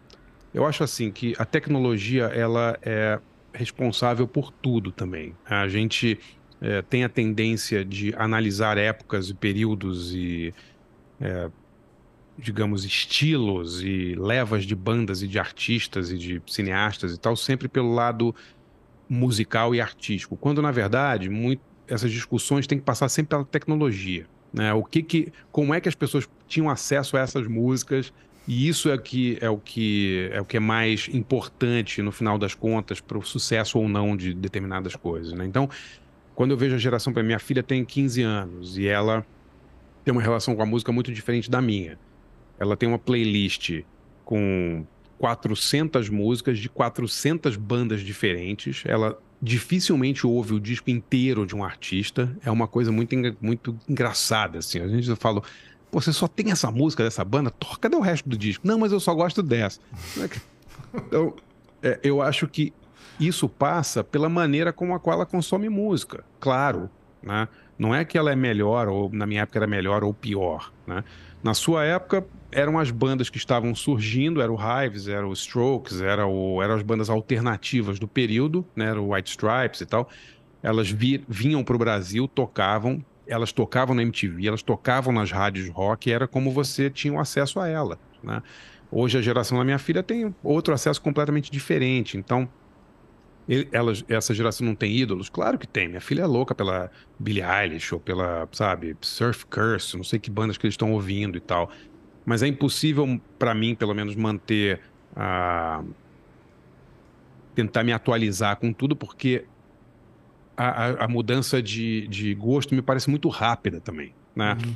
Ela tem uma banda que um ano atrás ela ouvia direto e hoje, esse ano ela não aguenta mais ouvir falar da banda. É muito engraçado. tipo, tipo da, nossa, na minha época, pô, eu comprava um monte de disco antigo.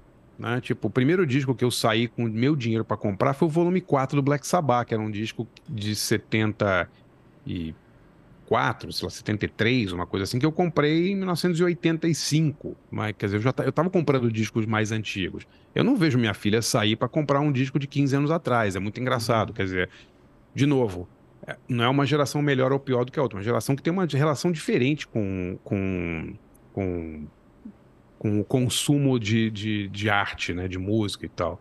Então, eu, eu não sei se eu me arriscaria a dizer que essa foi a última geração. Eu tenho certeza que para a geração nova, para a geração Z aí, eles têm milhares de ídolos e tal, mas eu acho que a relação é diferente porque o consumo é diferente, cara. Uhum. Eles não têm mais, não têm o hábito de, cara, comprar comprar disco, né? Isso é uma coisa completamente é, fora da realidade deles. Né? Hoje, hoje, por muita, muito engraçado, a gente tem uma amiga que tem 30 e poucos anos aqui, é, na nossa cidade aqui. Ela é super amiga nossa e tal. E aí ela falou para mim assim, é, vai ter um festival de música esse final de semana, tem o Bourbon Fest aqui. Ela falou assim, ah, não conheço ninguém que vai tocar nesse Bourbon Fest. Aí eu falei, ah, quem vai tocar? Ela olhou assim, ah, Ivan Lins.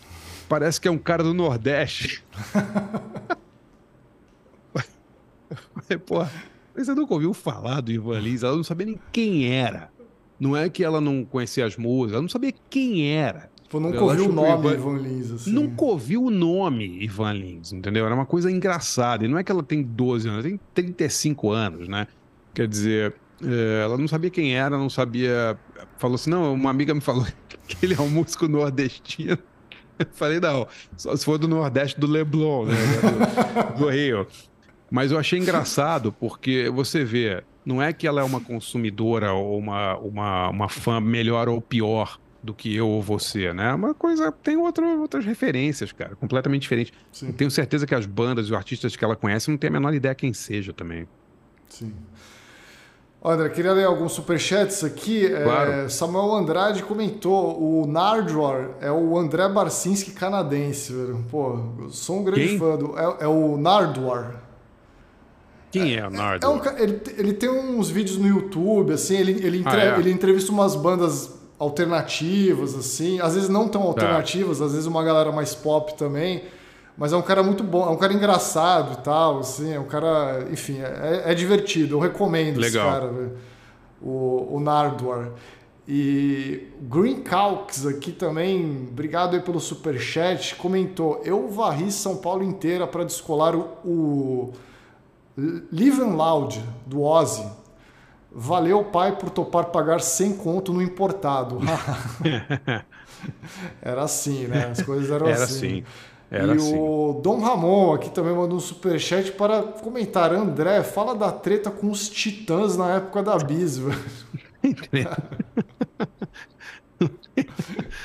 Cara, não teve treta. Eu, assim, eu não conheço os caras dos Titãs, tive pouquíssimas vezes com eles, não tenho absolutamente nada contra eles. Aí, no início dos anos 90, eu morando, tava morando fora do país e fiz uma crítica de um disco deles, um disco que eu não gostei. E, cara, eu morava fora, fiquei 10 anos morando nos Estados Unidos, numa época que não tinha internet, eu tinha muito pouco, então não tinha nem é, acesso à repercussão disso, né? E depois é que eu soube que, que a banda ficou, ficou puta da vida, queimaram um exemplar da revista Bis num show. eu achei aquilo engraçado. Mas as pessoas acham que teve a maior treta e tal. Não, não teve. Eu nem, eu nem morava no Brasil da época.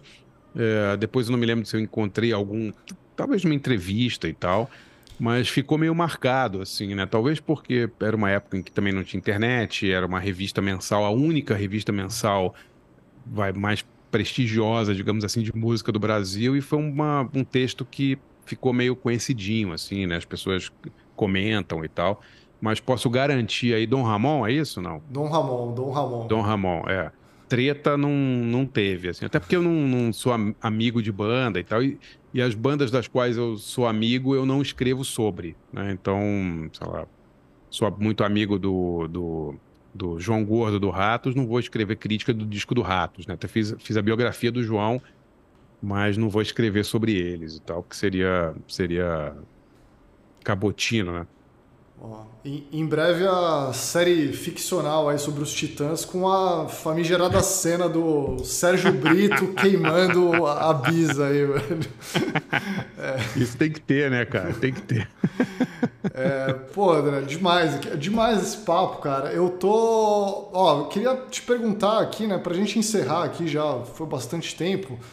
É, seus projetos aí, né? Eu sei que você tá para lançar uma série aí também do Sullivan Massadas, né? No Globoplay, é isso, né? Sim, sim. É.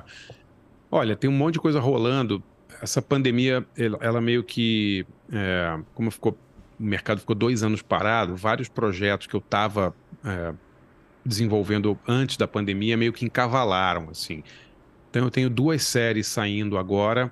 Agora que eu digo segundo semestre, uma série documental que eu dirigi para o Globoplay sobre a dupla Sullivan e Massadas. Né? Para a galera que não conhece, é, Paulo Massadas e Michael Sullivan foram a dupla, formaram a dupla de compositores que é, mais venderam disco no Brasil, inclusive mais do que Roberto Carlos e Erasmo Carlos. E por que isso? Porque eles gravaram músicas para todo mundo. Né? Erasmo e Roberto são campeões, mas eles gravaram basicamente os discos que eles lançaram. Mas o Sullivan e Massadas gravaram cerca de 800 músicas, compuseram para Xuxa. Só a Xuxa gravou, acho que 47 músicas deles. É, só Xuxa. Xuxa já... Trem, da, Xuxa. Trem da Alegria, né? Trem da Alegria. Fagner. Isso só, só da Seara, só da Seara infantil. É, é Angélica, é, é de Chocolate é deles, He-Man é deles, Parabéns da Xuxa é deles. É uma coisa absurda, assim. A Lua de Cristal e depois, também, né? Lua de Cristal é deles, é. E eles fizeram músicas para Tim Maia, é, Me Dê Motivo, é, Leva, Um Dia de Domingo, o maior sucesso da carreira do Tim Maia com a Gal Costa. Fizeram música para o Fagner, Deslizes, Sandra de Sá tem um disco que tem quatro ou cinco hits deles, retratos de canções, Joga Fora no Lixo. Cara, uma, uma coisa assim. O Massadas fez a letra de Ursinho Blau Blau. Eles compuseram muita coisa. Whisky a Gogô do Roupa Nova é deles. Quer dizer, é uma coisa assim. Fizeram muita música pro Roberto. Muita não, algumas músicas pro Roberto, mas que fizeram sucesso. Amor Perfeito é deles. E é uma dupla que marcou muito os anos 80, né, Ciro? Uma coisa assim. Era impressionante, você não conseguia ligar o rádio sem ouvir uma música do Sullivan Massada. E eles estavam sem se. Eles se separaram nos anos 90, estavam sem. Se, não sei se sem se ver, mas sem trabalhar juntos há 27 anos. E se juntaram para a gente fazer a série. Então vai ser para mim vai ser muito comovente, assim, porque é, eu sempre curti muito os caras e mesmo naquela época dos anos 80, assim, é, eu tenho um gosto bem eclético, assim, gostava de música alternativa, mas também ia ver é, show de playback do Hit, do Roupa Nova e tal, gostava desse, desse tipo de coisa e sempre respeitei demais os caras. Ah, os e tem também hitmakers do Brasil, né, cara? O... Mas não, não, tem data ainda certa, né? Pra... Não, a série, a série tá pronta e o Globoplay deve lançar no segundo semestre. É uma série documental em cinco episódios, que, e são quatro episódios de, sobre a história deles e um quinto episódio musical, com artistas regravando Sullivan Massadas. Então tem muita coisa legal. Alice uhum. Caymmi, Zé Cabaleiro, é, galera mais da antiga também, Sandra de Sá. Foi, foi incrível fazer assim. E a outra é uma série que eu escrevi também com a Ana Carolina Francisco e o Ricardo Greenspan, que foi dirigida pelo Marcelo Caetano, que entra na é, estreia no segundo semestre, que é uma série sobre notícias populares, aquele jornal. Né? Eu trabalhei uhum. no jornal, Notícias Populares, o jornal sensacionalista e tal, né? Que fazia muita matéria sobre polícia e tal acabou em 2001 e a gente fez uma série dramática sobre os bastidores do jornal. Então é passada dentro da redação a série, são sete episódios, contam várias histórias engraçadas e curiosas que aconteceram, tipo o Bebê Diabo, o Vampiro de Osasco, a Gangue do Palhaço. Cada episódio é basicamente uma, uma, uma das histórias do jornal. Uhum. E, e, essa série que, quem dirigiu foi o Marcelo Caetano, que dirigiu também o Hit Parade, né, que eu escrevi. E eu acabei de entregar o livro sobre o Nelson Ned, né, que sai esse ano pela Companhia das Letras também, que é uma, um projeto antigo que eu consegui terminar esse ano, tô, tô bem feliz, assim. Acho que vai ser vai ser uma surpresa para todo mundo. Foi uma surpresa para mim pesquisar o Nelson e, e, descobrir as coisas da vida dele, então muito pouco se sabe sobre ele no Brasil, né? É um cara que teve a carreira meio meio apagada da história aí, digamos, né? E é um personagem, cara, é tipo Silvio Santos, assim, nível Silvio Santos de. De história. De... Né? Ah, cara, coisa fora do normal. Nelson Ned, ele era portador de nanismo, né? É, muita gente não sabe nem, nem que o Nelson era não, né? Muito engraçado. Você fala Nelson Ned hoje, as pessoas não lembram. Falam, ah, é um cantor, né? E tal. Mas o Nelson Ned era um portador de nanismo que foi, durante muito tempo, o cantor brasileiro mais famoso no mundo. Nos anos 70 e até metade dos anos 80, o Nelson ele era.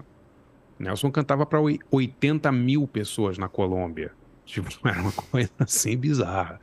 Ele, ele fazia.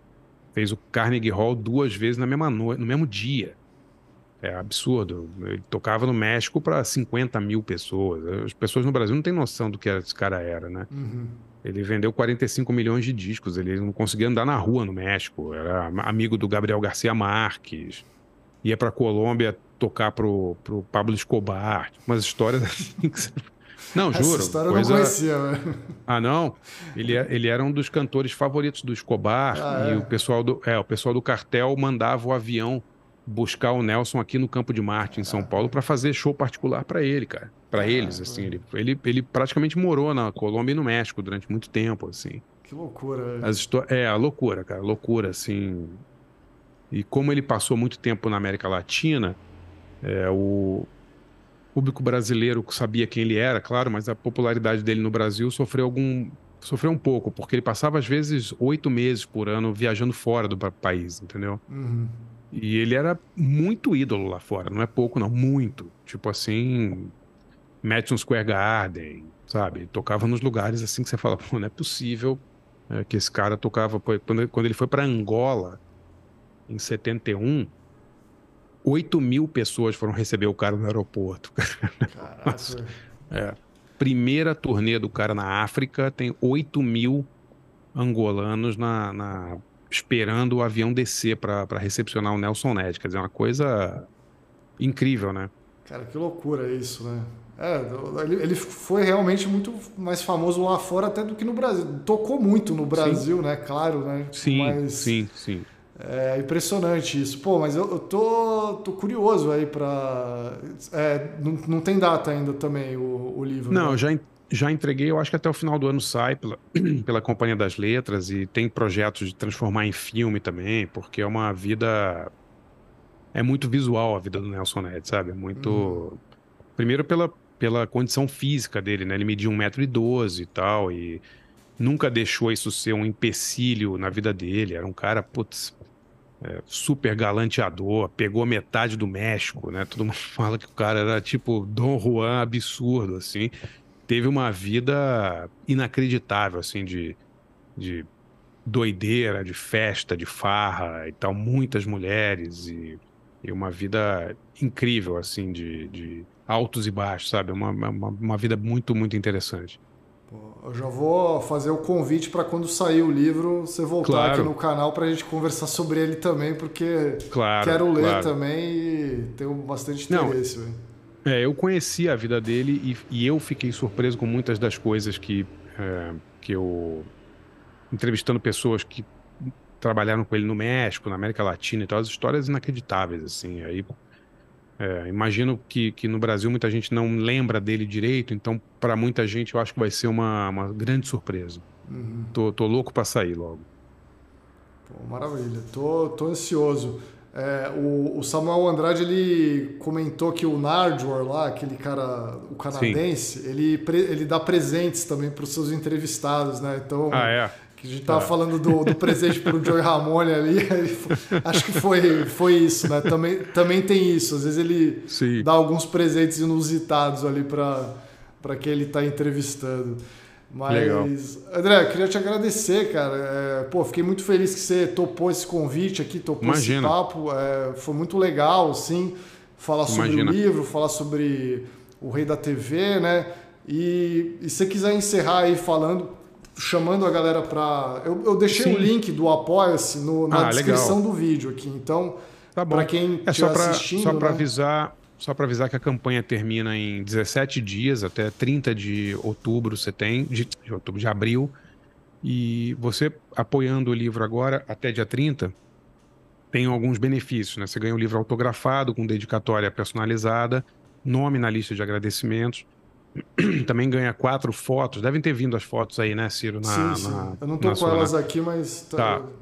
Fotos do Joey Ramone, do Kurt Cobain, da Poison Ivy, do Cramps e do Jerry Cantrell, do Alice in Chains.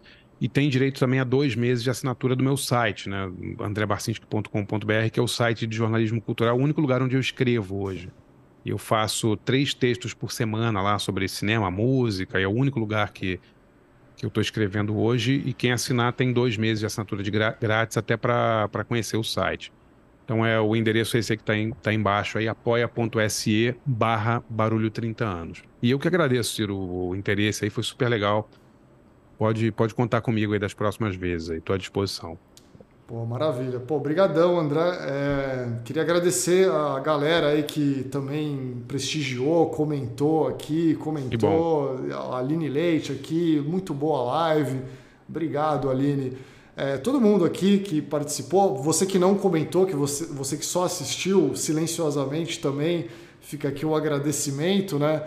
Mas muito bom, muito bom papo e, e, é isso. Em breve vamos falar de Nelson Ned aqui, porque. Vamos, vamos, o baixinho merece. Aguardando, aguardando esse livro aí. Mas é isso, né? Parabéns pela série de novo, né? Pelo Rei da TV, que, porra, já elogiei bastante aqui, mas não custa nada falar mais uma vez. Que Gostei bom. muito e, e, é isso. É, queria desejar uma boa noite a todos. Boa noite aí, André, também. Beleza? Valeu, galera. Obrigadíssimo. Valeu a todos aí, todos e todas. Tamo junto. Valeu, André. Abração. Tchau, tchau, pessoal. Valeu.